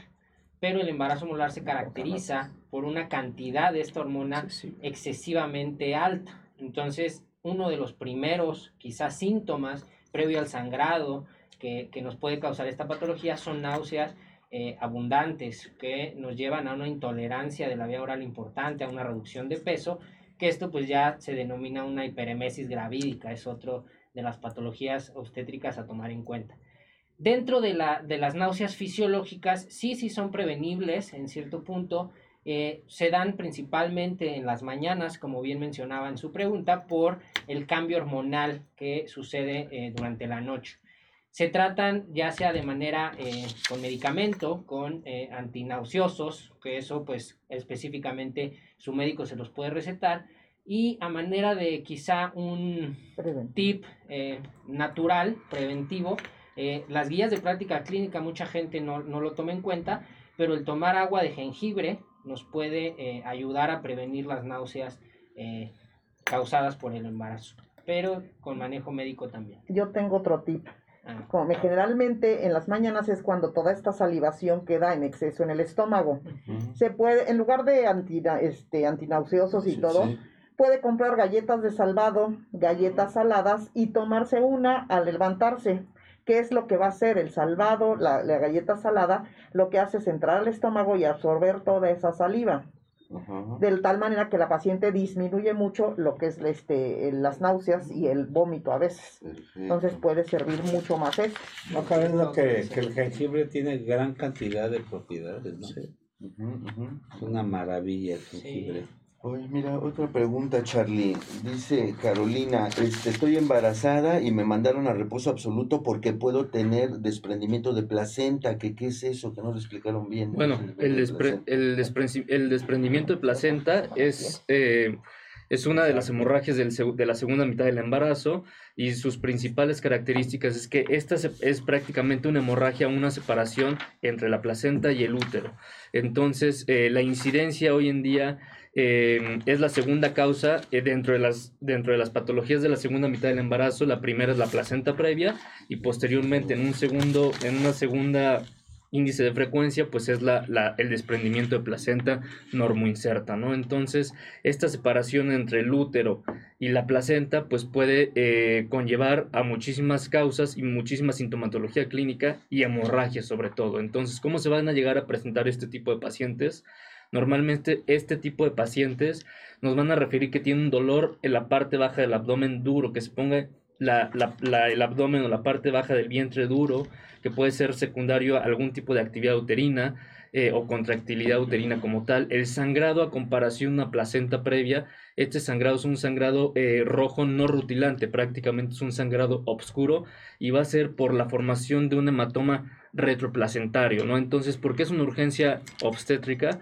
Porque este tipo de patología, obviamente, como sabemos, va a haber un desprendimiento y existe un aporte sanguíneo de oxigenación y de, de nutrientes tanto de la madre hacia el feto, ¿no? O hacia el producto, hacia el bebé, ¿no? Entonces, obviamente, cuando existe este tipo de patología, es importante eh, actuar de manera inmediata, ¿no? Otra de los, otra de las eh, factores, es importante mencionar acerca de los factores de riesgo que pueden desencadenar un desprendimiento de placenta o desprendimiento de placenta normoinserta, ¿no? Donde principalmente eh, los trastornos hipertensivos, el aumento de la presión, hipertensión arterial sistémica, es el principal factor de riesgo que va a desencadenar una, un desprendimiento de esta, ¿no? Aunado a la clínica, donde, como les había mencionado, el dolor abdominal, el sangrado, es muy importante mencionar que este sangrado eh, puede ser tanto escaso o puede ser muy activo, ¿no? Entonces, eh, esto prácticamente no va correlacionado con de acuerdo a la gravedad del, del, padecimiento, ¿no? Y eh, normalmente este tipo de pacientes eh, la, existen alteraciones a nivel de la frecuencia cardíaca fetal. A la hora que nosotros auscultamos o escuchamos a bebé, existen alteraciones en su frecuencia fetal, ¿no? Entonces es una urgencia obstétrica donde nosotros tenemos que abordarla de manera inmediata, ¿no?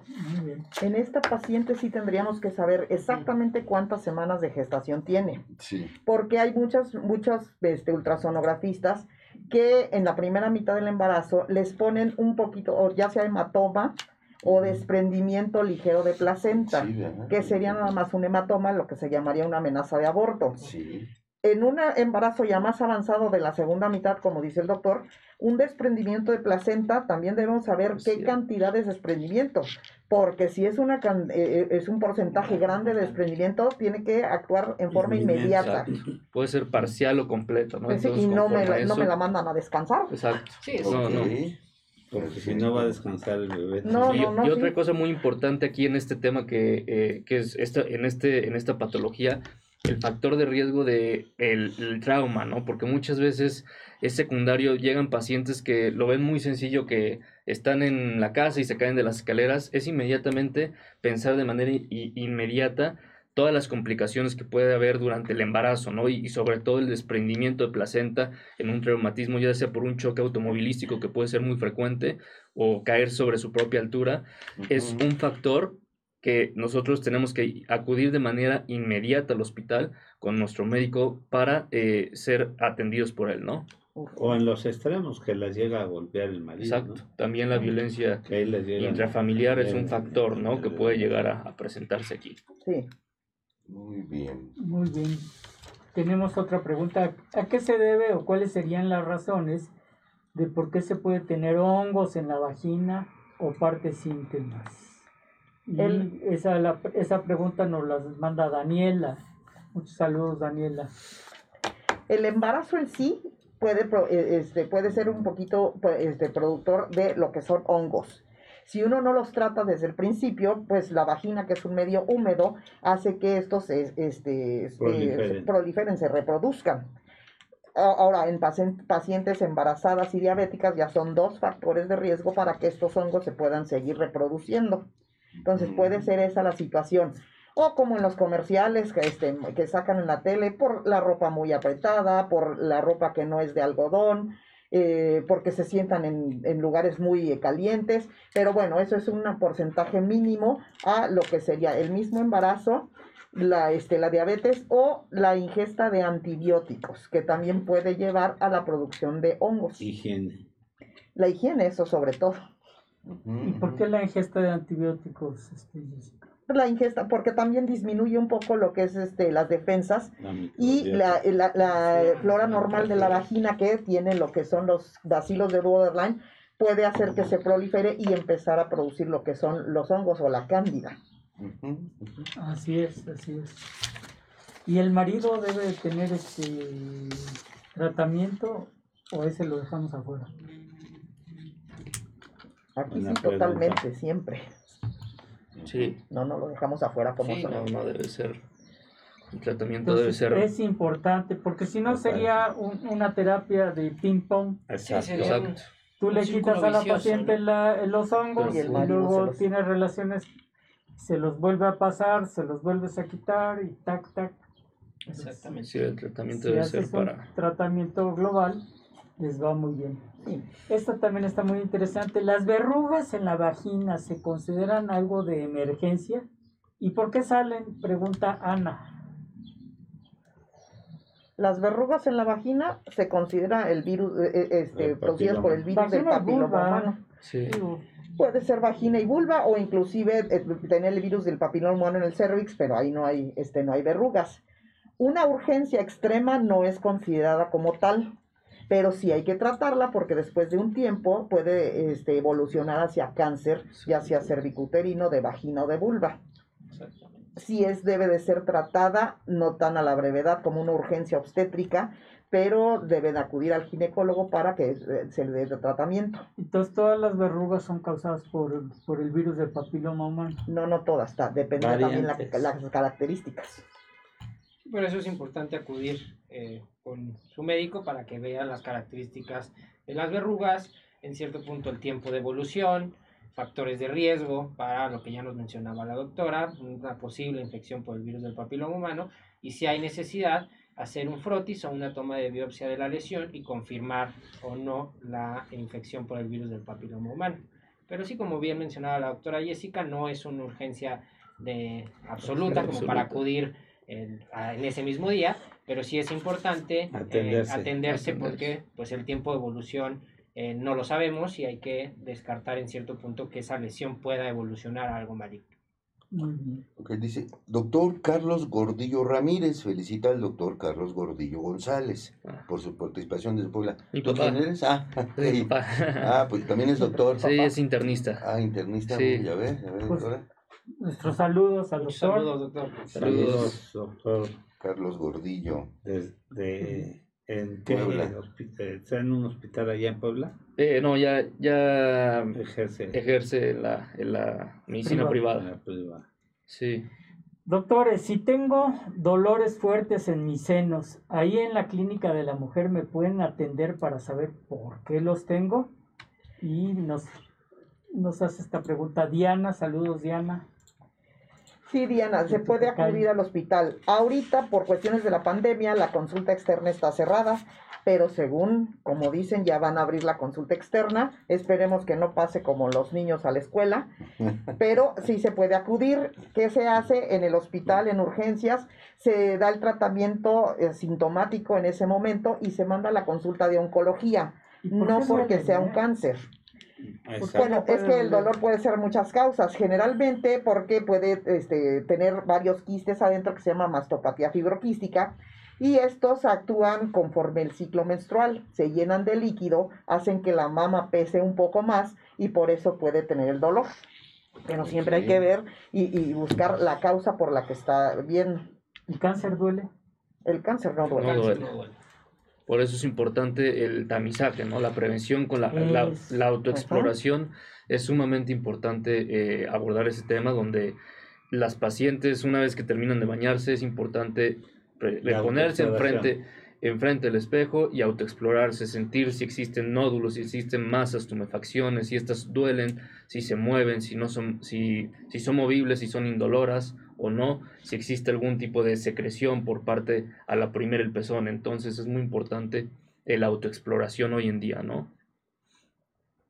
Muy bien. Y que pese, como dijo el doctor, si bien la, la, autoexploración es sumamente importante, no porque ustedes como pacientes no se palpen nada, digan, ah, bueno, ya no tengo que ir al doctor. Siempre también debe estar la exploración por un profesional, en este caso eh, su ginecólogo, porque obviamente eh, si ustedes no, no palpan nada, la, las manos expertas que tienen una cierta praxis para una, una, exploración mamaria pueden sí llegar a sentir algo que eh, ustedes como pacientes no lo, no lo notan. Y ahorita Carlos habló del tamizaje, ¿eso qué es o cómo, cómo se puede hacer y en quién? El tamizaje es, obviamente aquí influyen ciertos factores, ¿no? Eh, cuestiones eh, tanto antecedentes heredofamiliares, entonces, por ejemplo, si una mamá eh, o una eh, paciente tiene un antecedente de una madre o algún tipo de hermana de primera línea con algún antecedente de algún, cáncer de mama, es importante que, esa, que este tamizaje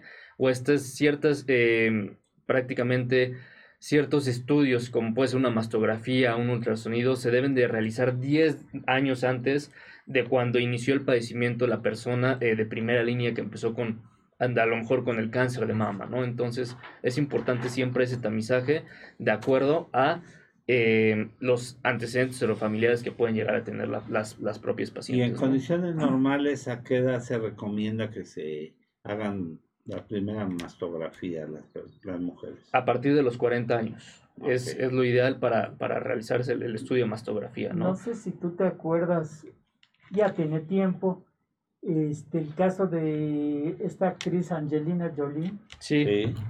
Justo, justo ayer estaba hablando de eso. Justo ayer la vi. No, no.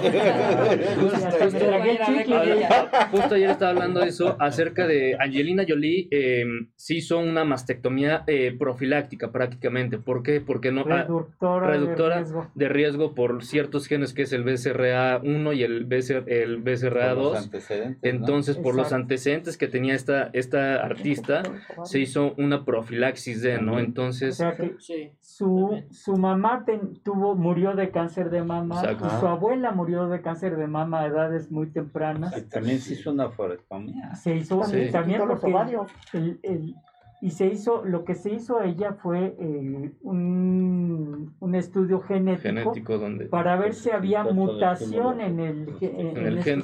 en BRAC1 o BRAC2. Creo que ella salió positivo a BRAC2. Sí. Y este y es el síndrome de cáncer de mama y ovario, porque tiene eh, en un gran porcentaje este tipo de pacientes. El problema de la mutación de este gen lo que hace es que todos los, los genes se, se, reparan, ¿sí? todos los genes en nuestro organismo se, se van reparando.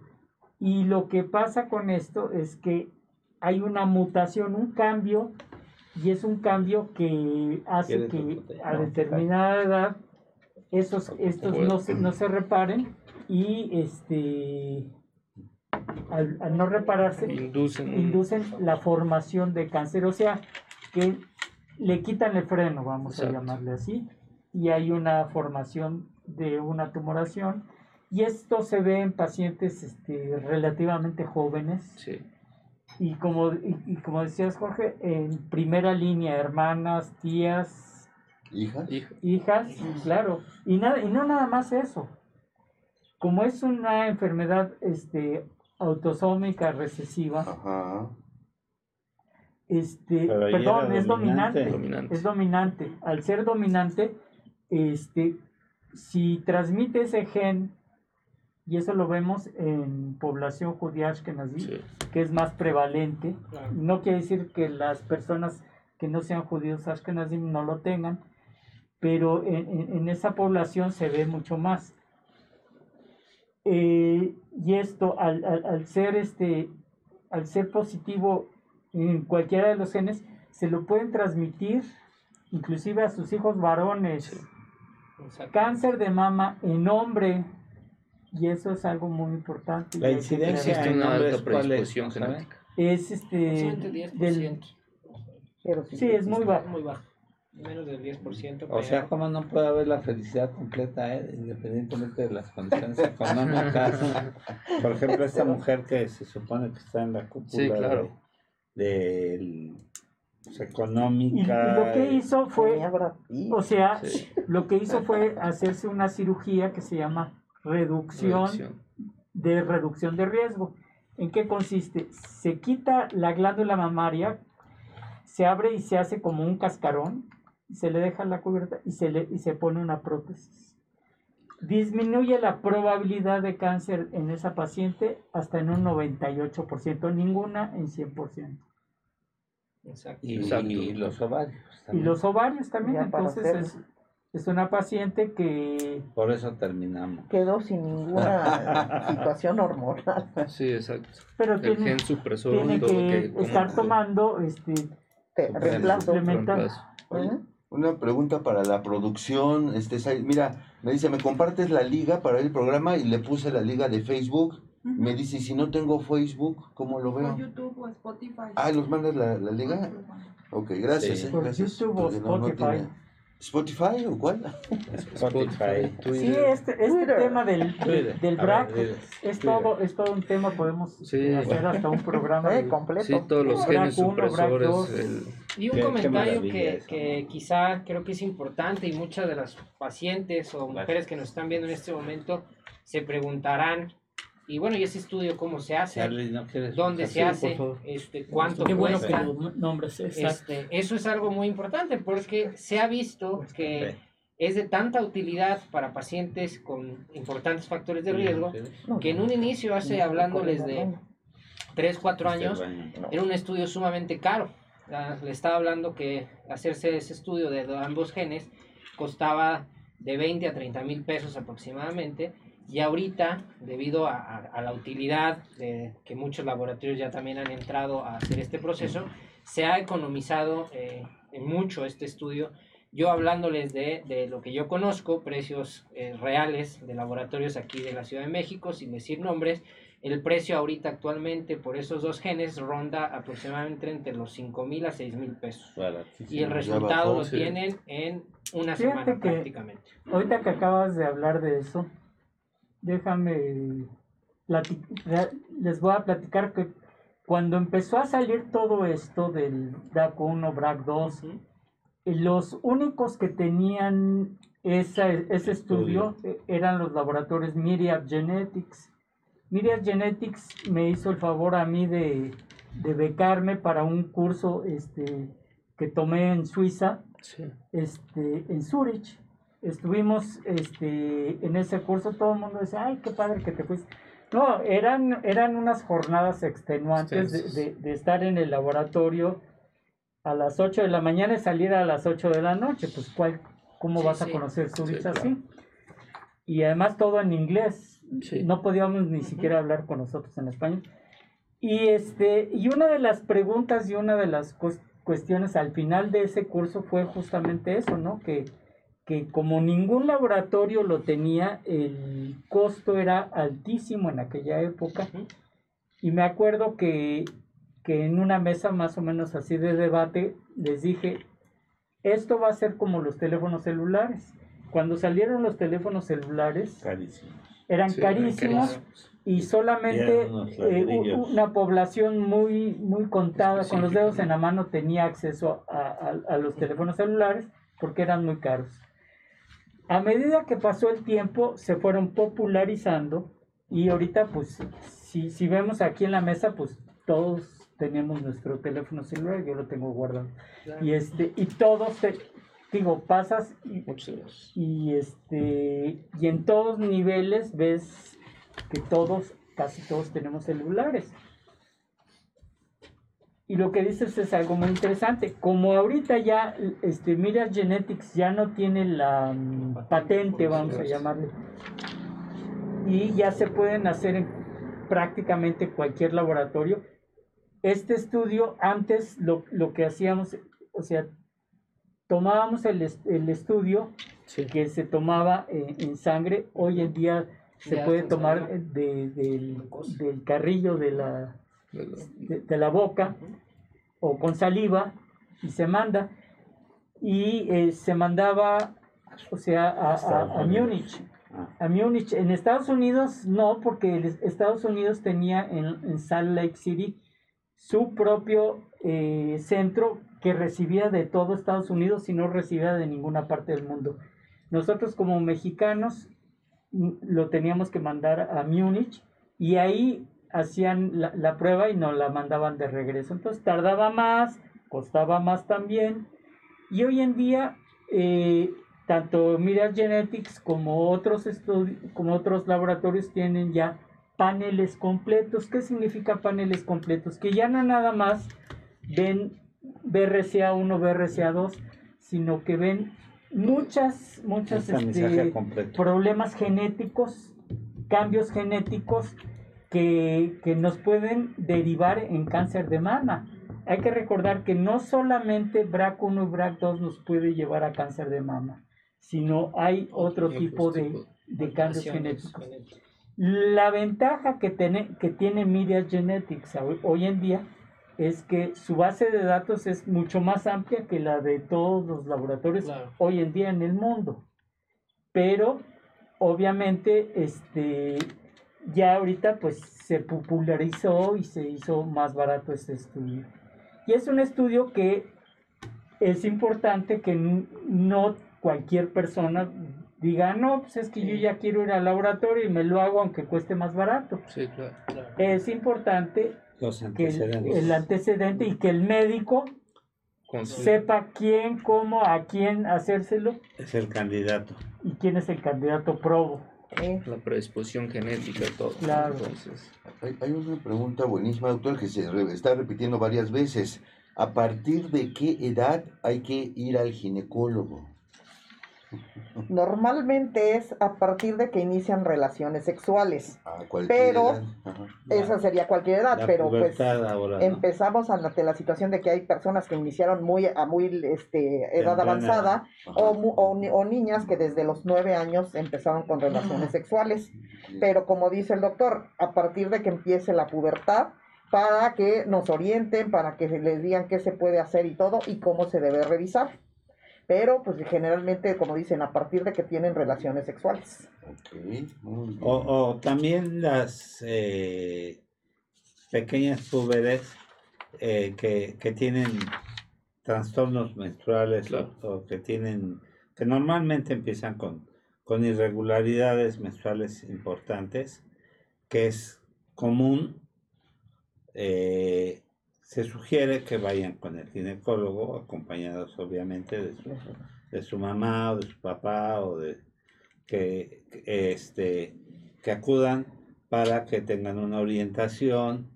Y hay medicamentos reguladores de la menstruación y no precisamente tienen que ser anticonceptivos porque empiezan, les dan medicamentos reguladores y se matizan o se estigmatizan pensando en que ya están tomando anticonceptivos y la gente cuando se les llegan a dar medicamentos reguladores piensan que, ya están tomando anticonceptivos. Incluso la caja de este tipo de medicamentos dice este medicamento no es un anticonceptivo eso sí hay que aclararlo también que hay medicamentos que son para regular ahorita este que hablas de... eso este igual las vacunas no las vacunas de papilomavirus que se deben de, poner en, niñas de nueve años para arriba.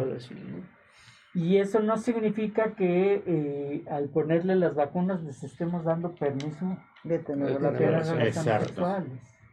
Bueno, generalmente estas niñas, prepúberes y todo, van con la mamá. Las mamás no saben si llevarlas al pediatra o al ginecólogo. Por tanto, ya también se está abriendo lo que es una subespecialidad sobre eh, pediatría, eh, bueno, no pediatría, pero sí sería este, ginecología en adolescentes. Ah, ok. Lo sé ahorita porque tengo una residente que salió del hospital, que está precisamente en el Hospital General de México, ah, viendo todo esto que es este sobre eh, adolescentes y niñas y, en ginecología. Sí, sí, sí. Y así pueden acudir. De hecho, yo, yo hice un, un artículo sobre, y bueno, lo hice hace muchísimos años, no había como tal una subespecialidad en adolescentes y en niñas. Y esto, bueno, este artículo lo hice, se publicó en la revista de pediatría, ni ah, siquiera de, ginecología, de, pediatría, ahí lo pueden checar, sobre el cómo podemos o cómo debemos nosotros ginecólogos tratar a, y, explorar a una paciente, eh, una niña o adolescente o prepúbera. Ajá. Que tiene su chiste, ¿no? Es, sí, exactamente. Oiga, mira, aquí hay una pregunta muy interesante. Berenice nos manda a preguntar, ¿por qué la preeclampsia es una urgencia y qué, qué, qué me pasa con la preeclampsia? Igual. La preeclampsia es la elevación de la presión arterial después de la semana 20. En las pacientes embarazadas suele ser más alta, pero ¿qué, es lo que pasa? Bueno, hay una alteración en los vasos sanguíneos que esa no la vamos a ver nosotros como pacientes. El médico sí lo sabe.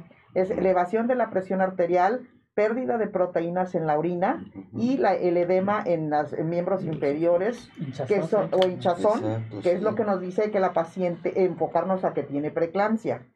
¿Qué es lo que pasa al tener alteraciones en los vasos? Podemos tener infinidad de complicaciones que nos pueden llevar a una de ellas que es el síndrome de HELP. ¿Qué es lo que le puede pasar? Si suele, suele subir la presión más de lo normal, puede tener convulsiones y es lo que se llama eclampsia por esa situación es una entidad urgente a tratar, sobre todo entre, entre las pacientes sean más jóvenes de edad y, en, este, y, este, y estén embarazadas. es, importante, es importante también mencionar acerca de la preeclampsia, que la preeclampsia hoy en día en México es la principal, la principal causa de muerte eh, materna, ¿no? Entonces, por eso es yo creo que es, COVID. Eh, ahorita, COVID, ¿no? Y en, un segundo término, eh, preeclampsia, ¿no? Entonces, por eso es muy, muy importante abordar este tipo de urgencias obstétricas, ¿no? Como sabemos, es importante para el público mencionar todos esos datos de alarma, ¿no? Porque también sabemos que la preeclampsia puede estar, es por arriba de los 20 semanas de gestación, pero también puede cursar en pacientes puérperas, ¿sale? Pacientes que ya se aliviaron también tiene eh, una predisposición donde puede llegar a presentarse, ¿no? Entonces, todos los datos de alarma, los signos vitales que nosotros tenemos que comentarle a las pacientes en cada consulta es muy importante porque este tipo de sintomatología puede llegar a ser un foco rojo que tiene que acudir nuevamente con nosotros al hospital, ¿no? Entonces el zumbido de oídos, el dolor intenso de cabeza, el dolor en la boca del estómago, que se vaya para la parte de la derecha, que es la parte del hígado, el que vea lucecitas, la visión borrosa, como dice la doctora, el edema de miembros pélvicos, el edema de en las piernas, eh, sobre todo, o de cara, o de las manos, son datos de alarma y son banderas rojas que nosotros como, ellas como pacientes, tienen que eh, comentarnos inmediatamente porque nosotros tenemos que estar muy al pendiente de ese tipo de sintomatología, ¿no? ¿Y qué, es, adelante. ¿Qué es eso de síndrome de HELP y por qué HELP como ayuda o qué? El síndrome de HELP es una complicación eh, en pacientes. ¿Por qué se llama HELP? Porque es, es, por unas siglas en inglés que es, eh, va a haber una hemólisis prácticamente, va a haber... La H es de hemólisis. H de hemólisis, la E y la L que son enzimas hepáticas elevadas, que pueden llegar a ser hasta el doble va a haber datos de trombocitopenia, o sea, datos de las plaquetas van a estar low plaquets. ¿no? Entonces van a estar bajas esas plaquetas y es, un, es una complicación de, del, del embarazo que, de la preeclampsia donde tenemos que actuar de manera inmediata, ¿no? Y cabe señalar que normalmente las pacientes después las que tuvieron un periodo de preeclampsia o de eclampsia van a quedar hipertensas. Entonces, mucho cuidado porque después del embarazo, después de esta, esta etapa, se olvidan de tomar el medicamento de los y tienen que seguirse cuidando. Pasa lo mismo con la diabetes gestacional. El 100% antes decía, desaparece la gestación y desaparece la diabetes el 100% de las pacientes con diabetes gestacional se vuelven diabéticas. Entonces, tienen que tener mucho cuidado en seguirse atendiendo porque tal vez pasa un periodo refractario donde se regulariza su glucosa y al tiempo aparece la diabetes. Igual la paciente que tuvo una etapa de preeclampsia o de eclampsia se regulariza parcialmente la, hipertensión y después aparece la hipertensión. Entonces tienen que tener mucho cuidado en estarse controlando porque sí aparecen esos datos siempre. Oigan, nos están preguntando los datos de los doctores que sus redes sociales y aquí no salen por el pan. Creo que, a la hora de ponerlos los estaban anunciando, ¿no, Jesús? Ah, sí.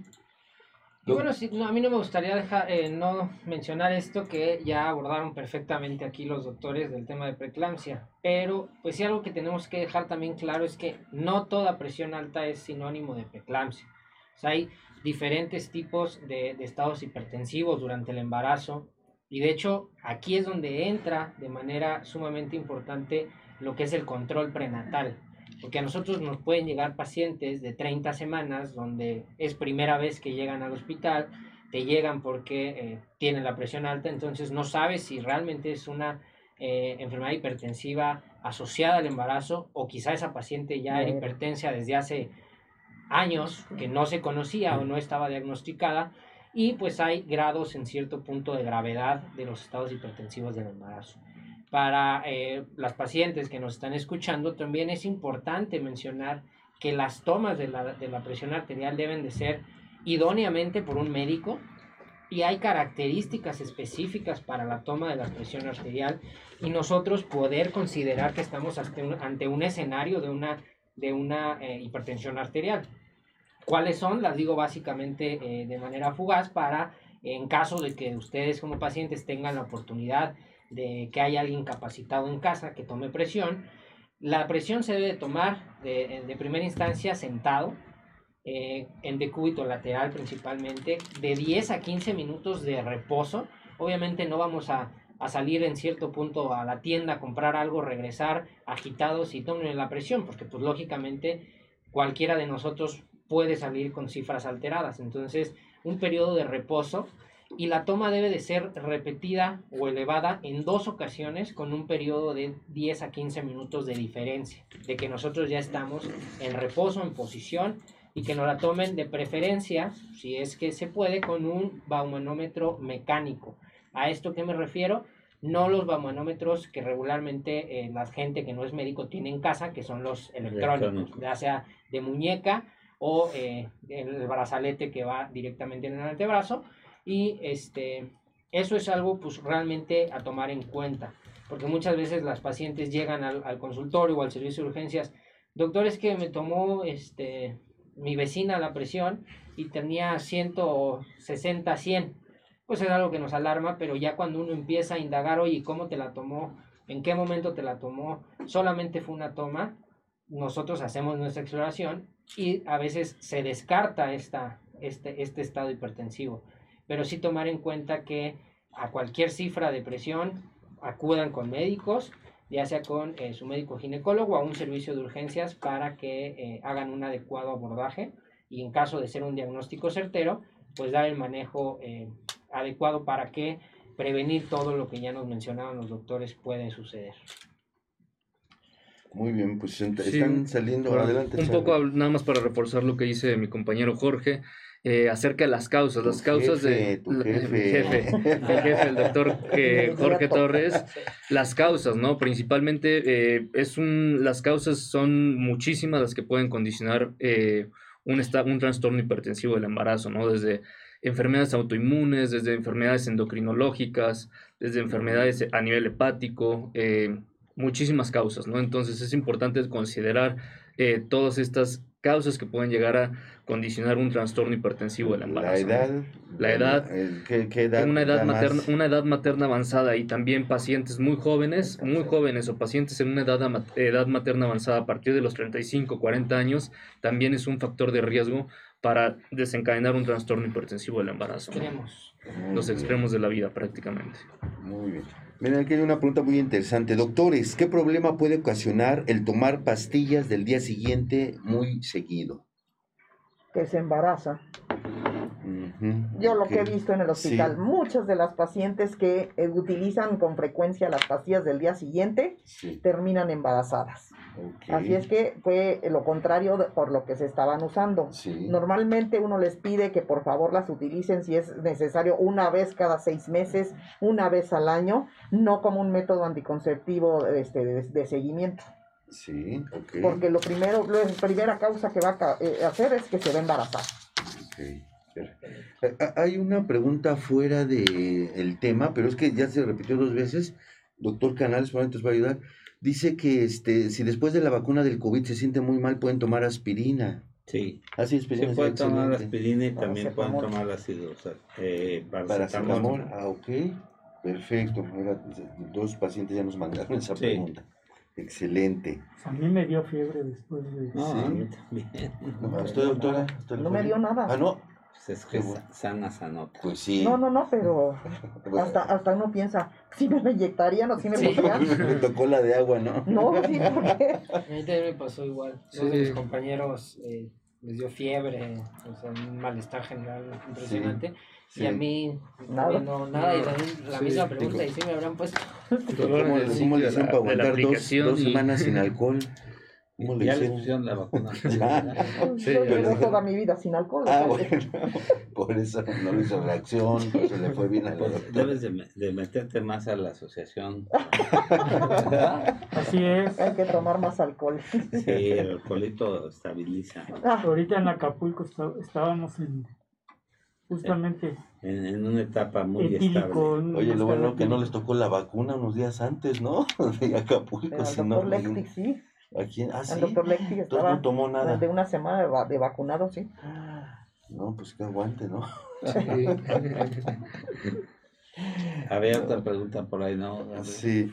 Este, ¿recomiendan los sustitutos de las hormonas y cuáles son los mejores? Supongo que para la menopausia. O sea, para el climaterio. Exacto, sí, sí, sí. Pues precisamente en el climaterio, o en, lo que es esto, sí está la terapia de reemplazo hormonal específico para, para esa situación. Pero otro tipo de hormonas, en el embarazo, en alguna otra cosa, pues no, no tenemos este, ninguna. Quiero imaginarme que esa pregunta va más encaminada a los fitoestrógenos. Ajá. Ajá, sí. Y, este, y, y en eso, pues, eh, podemos también hacer un programa completo de, de, de los fitoestrógenos. Pero en general, si si hay alguna contraindicación, porque no todas las mujeres pueden tener terapia hormonal sustitutiva en la menopausia. Pero a quien, a quien eh, se le está contraindicando, entonces sí podemos utilizar fitoestrógenos, pero eh, eso también lo tiene que ver su médico, no porque en la tele salga que el tofu y, el, la, soya. la soya sean lo mejor para, para, para la mujer, bueno, pues se van a, a, echar puños de soya y al otro día ya van a estar bien.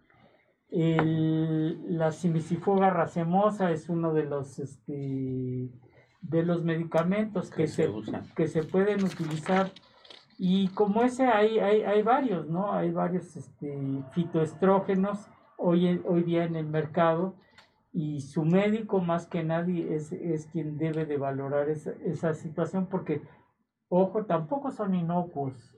Entonces hay que saber dar, o sea, eh, por ejemplo, eh, los pellets de testosterona que, que, se llegan a dar, este, quién los debe de, de prescribir, cuánto y cómo, es solamente su médico el que, el que los debe de prescribir. Y si vamos a esas, los pellets ahorita pues están muy vituperiados, pero el, el, American College de Ginecología dice que ellos no hay ninguna evidencia eh, científica que lo, sustente para darlo, pero se están haciendo estudios y eh, la experiencia, porque aquí debemos hablar, como dijimos, medicina basada en evidencia y no medicina basada en experiencia. La medicina basada en, evidencia pues todavía no tiene un sustento para eso. Pero sí la experiencia, la experiencia este, en, pellets y todo ese tipo de cosas, sí lo tiene y muy amplio. Sí, yo tengo pacientes eh, con pellets que les ha ido maravillosamente. y además, por ejemplo, también en la paciente diabética vemos cambios tróficos importantes y requieren ahí alguna terapia eh, local que les ayude porque tienen cambios ahí de resequedad y de trofismo y que sí tienen molestias muy importantes, sobre todo en su intimidad. Oye, mira otra pregunta que también se repite mucho. Gracias eh, por estar mandando preguntas. ¿Cómo me hago el aseo vaginal, Fabiola? El aseo vaginal del diario. Eh, el aseo vaginal diario no es tanto este que tenga que meterse algo adentro de la vagina. el baño diario, como dice el doctor, es lo primero. Agua y jabón sin ningún problema. Externo. Ese es externo.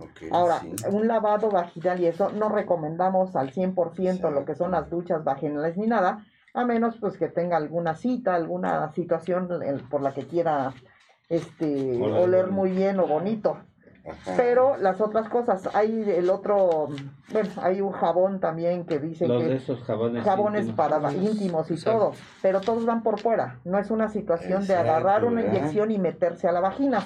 La vagina solita tiene su este eh, probiota, como dicen, sus este que, solita se limpia, solita se ayuda a, a mantenerse. Ok, doctores. Sí, exactamente, como ahorita, perdón, como mencionábamos ya este, hace unos minutos, eh, cualquier tipo de, de, aseo intravaginal, ya sea con duchas vaginales, que es quizá lo más conocido y lo más clásico, no son recomendables porque como bien nos mencionaba ya la doctora Jessica, eh, la vagina tiene una eh, microbiota natural que nos protege, que si nosotros hacemos un aseo vaginal exhaustivo con una ducha vaginal, lo único que vamos a hacer es eh, barrer toda esa flora natural que nos protege y esto nos va a hacer una susceptibilidad eh, aumentada a más bien tener algún tipo de infección. Hay que recordar también que en caso de que nosotros tengamos una infección ya activa, el canal vaginal es un canal que va en comunicación directa adentro del útero. Hay que recordar que el cervix, si bien siempre eh, de manera fisiológica está cerrado, no es totalmente un sello entonces, si nosotros hacemos unas duchas vaginales eh, de, manera, de manera abrupta, pues lo único que también podemos favorecer es eh, una, un arrastre ascendente de, de, cualquier tipo de bacteria que eso nos puede generar algún otro tipo de infección pues más severa a un, a un nivel más alto. O sea, que no se metan el de las mamilas. Exactamente. Muy bien. Sí, porque, eh, o sea, hay mujeres que se hacen aseos exhaustivos y, se tratan de meter hasta el de las mamilas y todo eso. Eso es contraproducente. Ya lo mencionaban eh, hace rato que, que, barren con toda la microbiota y que, que se ponen sábila y que se ponen vinagre y hacen sus, este, pues antes vendían, todavía venden los irrigadores y que se ponían ahí sus mezclas con vinagre y con mil cosas. Eso es contraproducente para mantener el equilibrio ahí de la microbiota, ¿no? Microbiota, exacto. Ok. ¿El flujo vaginal es sinónimo de infección? Fabiola nos manda esa pregunta.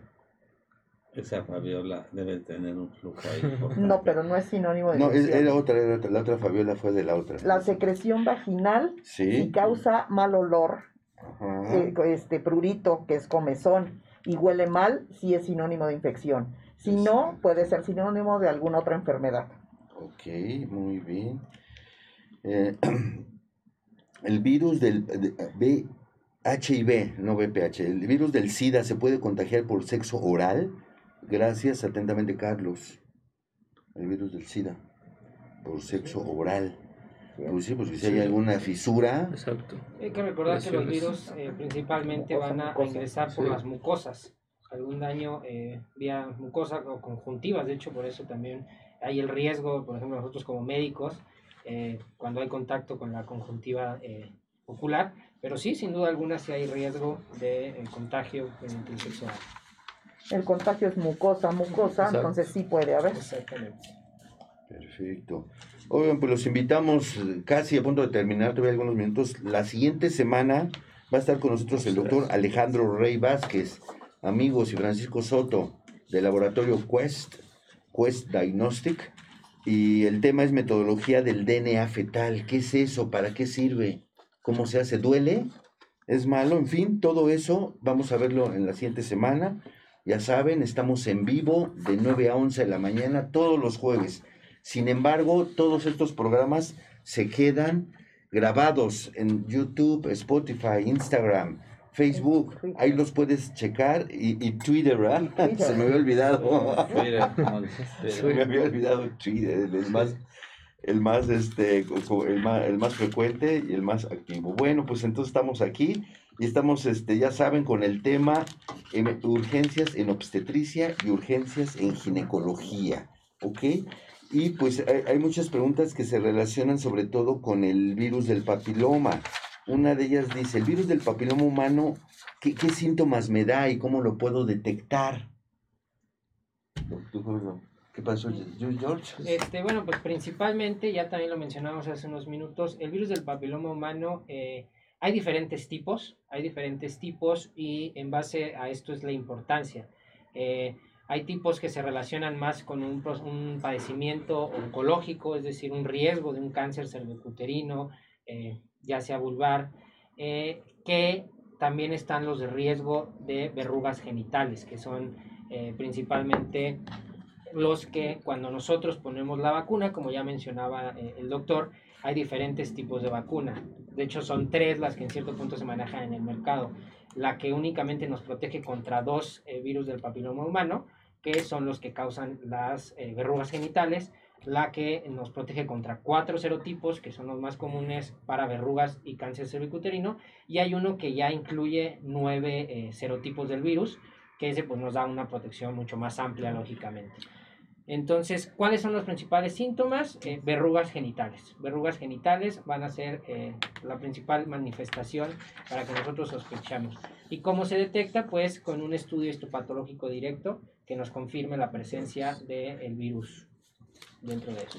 Esos de los que causan verrugas, porque hay otros subtipos de virus de papiloma que no causan ninguna ah, molestia. O de ahí el uso de el este preservativo al tener relaciones sexuales. Y hay que recordar que son tres dosis, ¿no?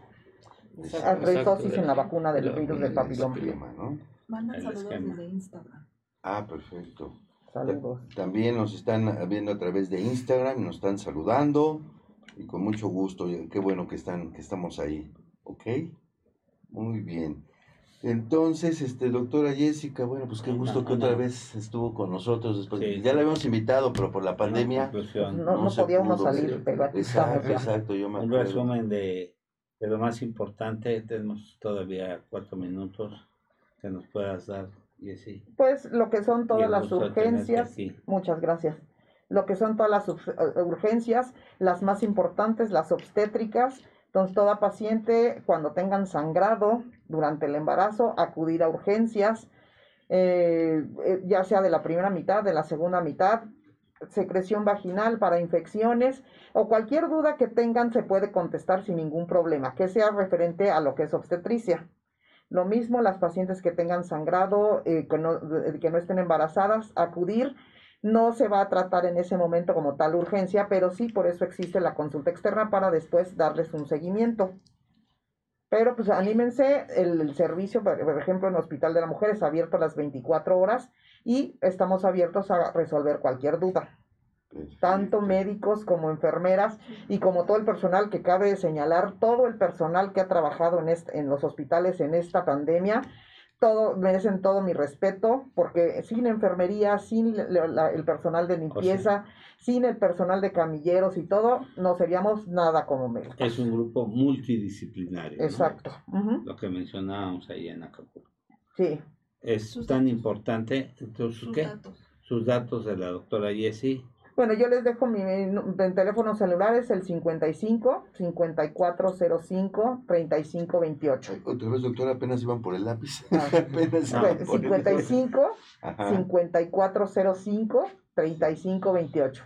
Tiene su consulta privada en satélite. En satélite. Perfecto. Por las mañanas. Por las mañanas y en la tarde en el Hospital de la Mujer. Excelente. Charlie, algunas preguntas, un resumen. Eh, pues nada más eh, agradecerle al público todas las preguntas eh, que, nos, que nos dieron y ah, prácticamente como conclusión, pues es muy importante, ¿no? Todo este tema, el tema de las urgencias obstétricas, es muy importante que ustedes conozcan los signos y los datos de alarma que son banderas o puntos rojos que nosotros debemos o ustedes como pacientes deben de tener muy, muy, muy, muy presentes para que no puedan existir ciertas complicaciones de este, ¿no? Aunado a, pacientes que desean eh, embarazarse o que están en un embarazo, es importante que acudan a su control prenatal inicial con sus consultas iniciales y subsecuentes de manera adecuada, junto con todos los eh, requerimientos, los ultrasonidos y todos los demás eh, exámenes de gabinete o de laboratorio que les está indicando el médico ginecobstetra, ¿no? Entonces, principalmente los datos de alarma, que espero que, se que, que, les haya quedado claro, los signos y datos de una urgencia obstétrica que pueden ser ya sea del primer, de la primera mitad del embarazo o de la segunda mitad del embarazo, que son en la forma obstétrica. Muchísimas gracias. Y también que recuerden que un servicio de urgencias es de urgencias, ¿eh? porque también lo abusamos toman exacto toman los servicios de urgencias como, servicios de consulta externa, claro. y eso sí hay que tener en cuenta que son servicios prioritarios para urgencias Perfecto. George, eh, ¿algún comentario, saludos? Este, no, pues principalmente, primero que nada, agradecer por la invitación. Un gusto estar aquí en estos espacios informativos que siempre son de, de de mucha, mucha importancia para todo el público que nos esté escuchando. Y bueno, como conclusión, creo que ya eh, la doctora Jessica, el doctor Gordillo y pues todos aquí nosotros ya mencionamos puntos clave del tema que se trató el día de hoy, que fue urgencias ginecobstétricas. Eh, yo creo, eh, independientemente de lo que ya mencionaron, que hay que tener la cultura de la prevención. Y la cultura de la prevención, ¿cómo la vamos a dar? Únicamente con un adecuado control de su embarazo. Es decir, no dejen de ir al ginecólogo, no dejen de ir a sus citas eh, de control y siempre hay que eh, ir de la mano con su médico, nunca se automediquen, nunca eh, tomen decisiones porque se las dijo algún conocido, siempre hay que tratar de estar acompañado en un proceso como el embarazo de su profesional de salud, en este caso el obstetra o el ginecólogo. Y pues agradecerles a todos por su presencia y pues nada, mando un saludo a todos eh, los que nos escucharon, principalmente pues a, a mi familia y amigos. Muy bien. Pues yo quisiera, número uno, agradecerles su, su, este, su estancia aquí. Sí, eh, algo que nos enriquece a todos nosotros. Yo creo que el hecho de que ustedes estén aquí acompañándonos, pues nos trae sangre fresca, nos, nos trae este, algo mucho más completo para nuestro programa. La verdad es que tenerlos aquí fue un honor. Muchas gracias. Les agradezco muchísimo a nombre de Roberto, a nombre mío, a nombre de Gabriel, que, que estén ustedes aquí con nosotros. Eh, otra cosa, el congreso de, que, que, hicimos en Acapulco, no porque lo diga yo, pero, pero fue, fue un éxito. La verdad, estuvimos increíblemente bien. Estuvo salud para todos allá en Acapulco con nosotros. Y por último, este, quiero hacerles una invitación a la comunidad médica al, al, primer, al primer curso internacional sobre el manejo del BPH ah, para la prevención del cáncer del cuello uterino que empezó el sábado pasado. Estábamos ahí en Acapulco. Este es por medio del Colegio Mexicano de Gineco, Ginecólogos Oncólogos. Y el próximo jueves este, yo voy a tener una participación, entonces este, están todos invitados. Perfecto, ya te pasaron el link. ¿De Zaira? perfecto, muy bien. Muy bien, muy bien, excelente.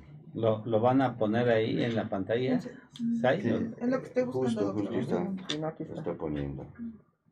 Es que se lo pasaron por ahí. Se lo pasaron, si no, no, no hay problema. si no, me lo, me lo vuelve a mandar por WhatsApp.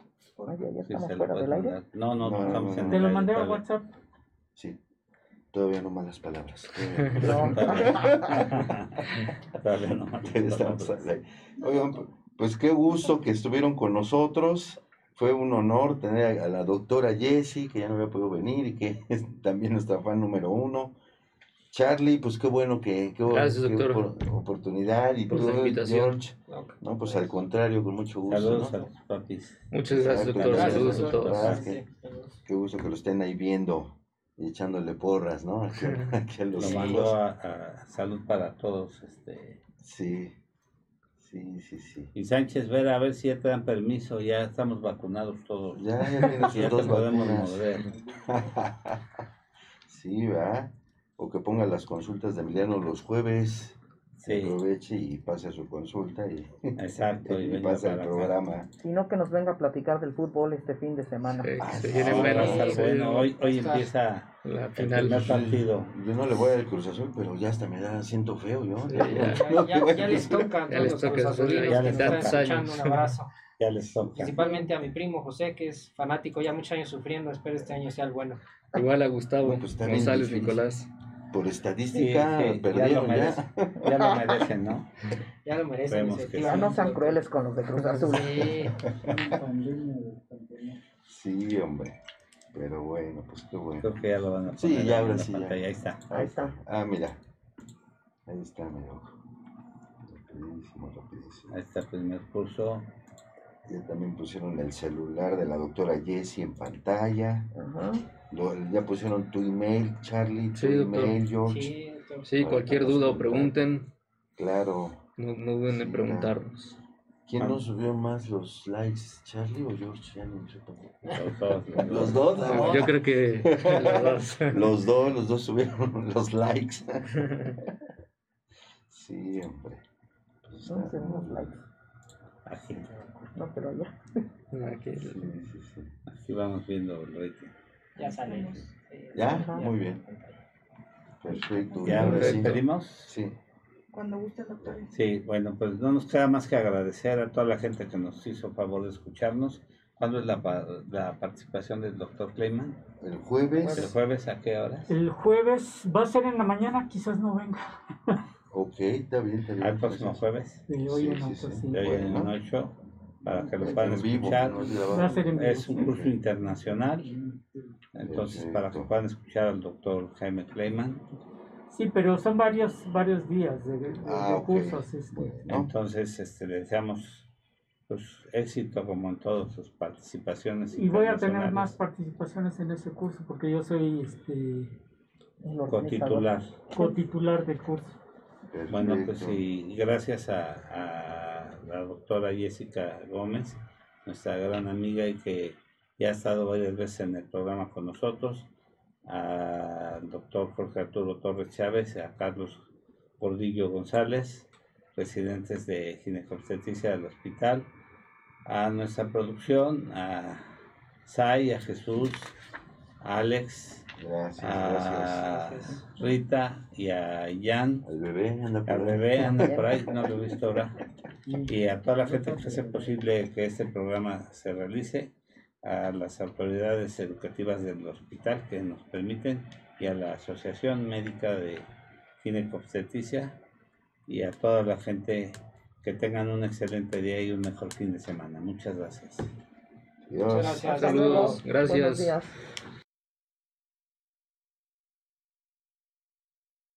Me gustaría tomarme unos minutos para hacer énfasis en lo importante que es mantener un peso saludable, ya que, como nos lo ha confirmado la pandemia, aquellas personas con sobrepeso u obesidad siempre estarán más expuestas a cualquier tipo de enfermedad. Es por ello que es importante recordar que nunca es tarde para mejorar nuestros hábitos alimenticios y podemos empezar con pequeños cambios que traerán grandes diferencias en nuestro organismo y nuestra vida, como los que ofrece Nutrete. Nutrete es un proyecto que dos maestras en nutrición han impulsado facilitando sus diferentes productos para que cualquier persona que quiera cambiar su vida los pueda adquirir. Te invitamos a conocerlos. Visita sus diferentes redes sociales. Instagram, arroba Nutret-MX.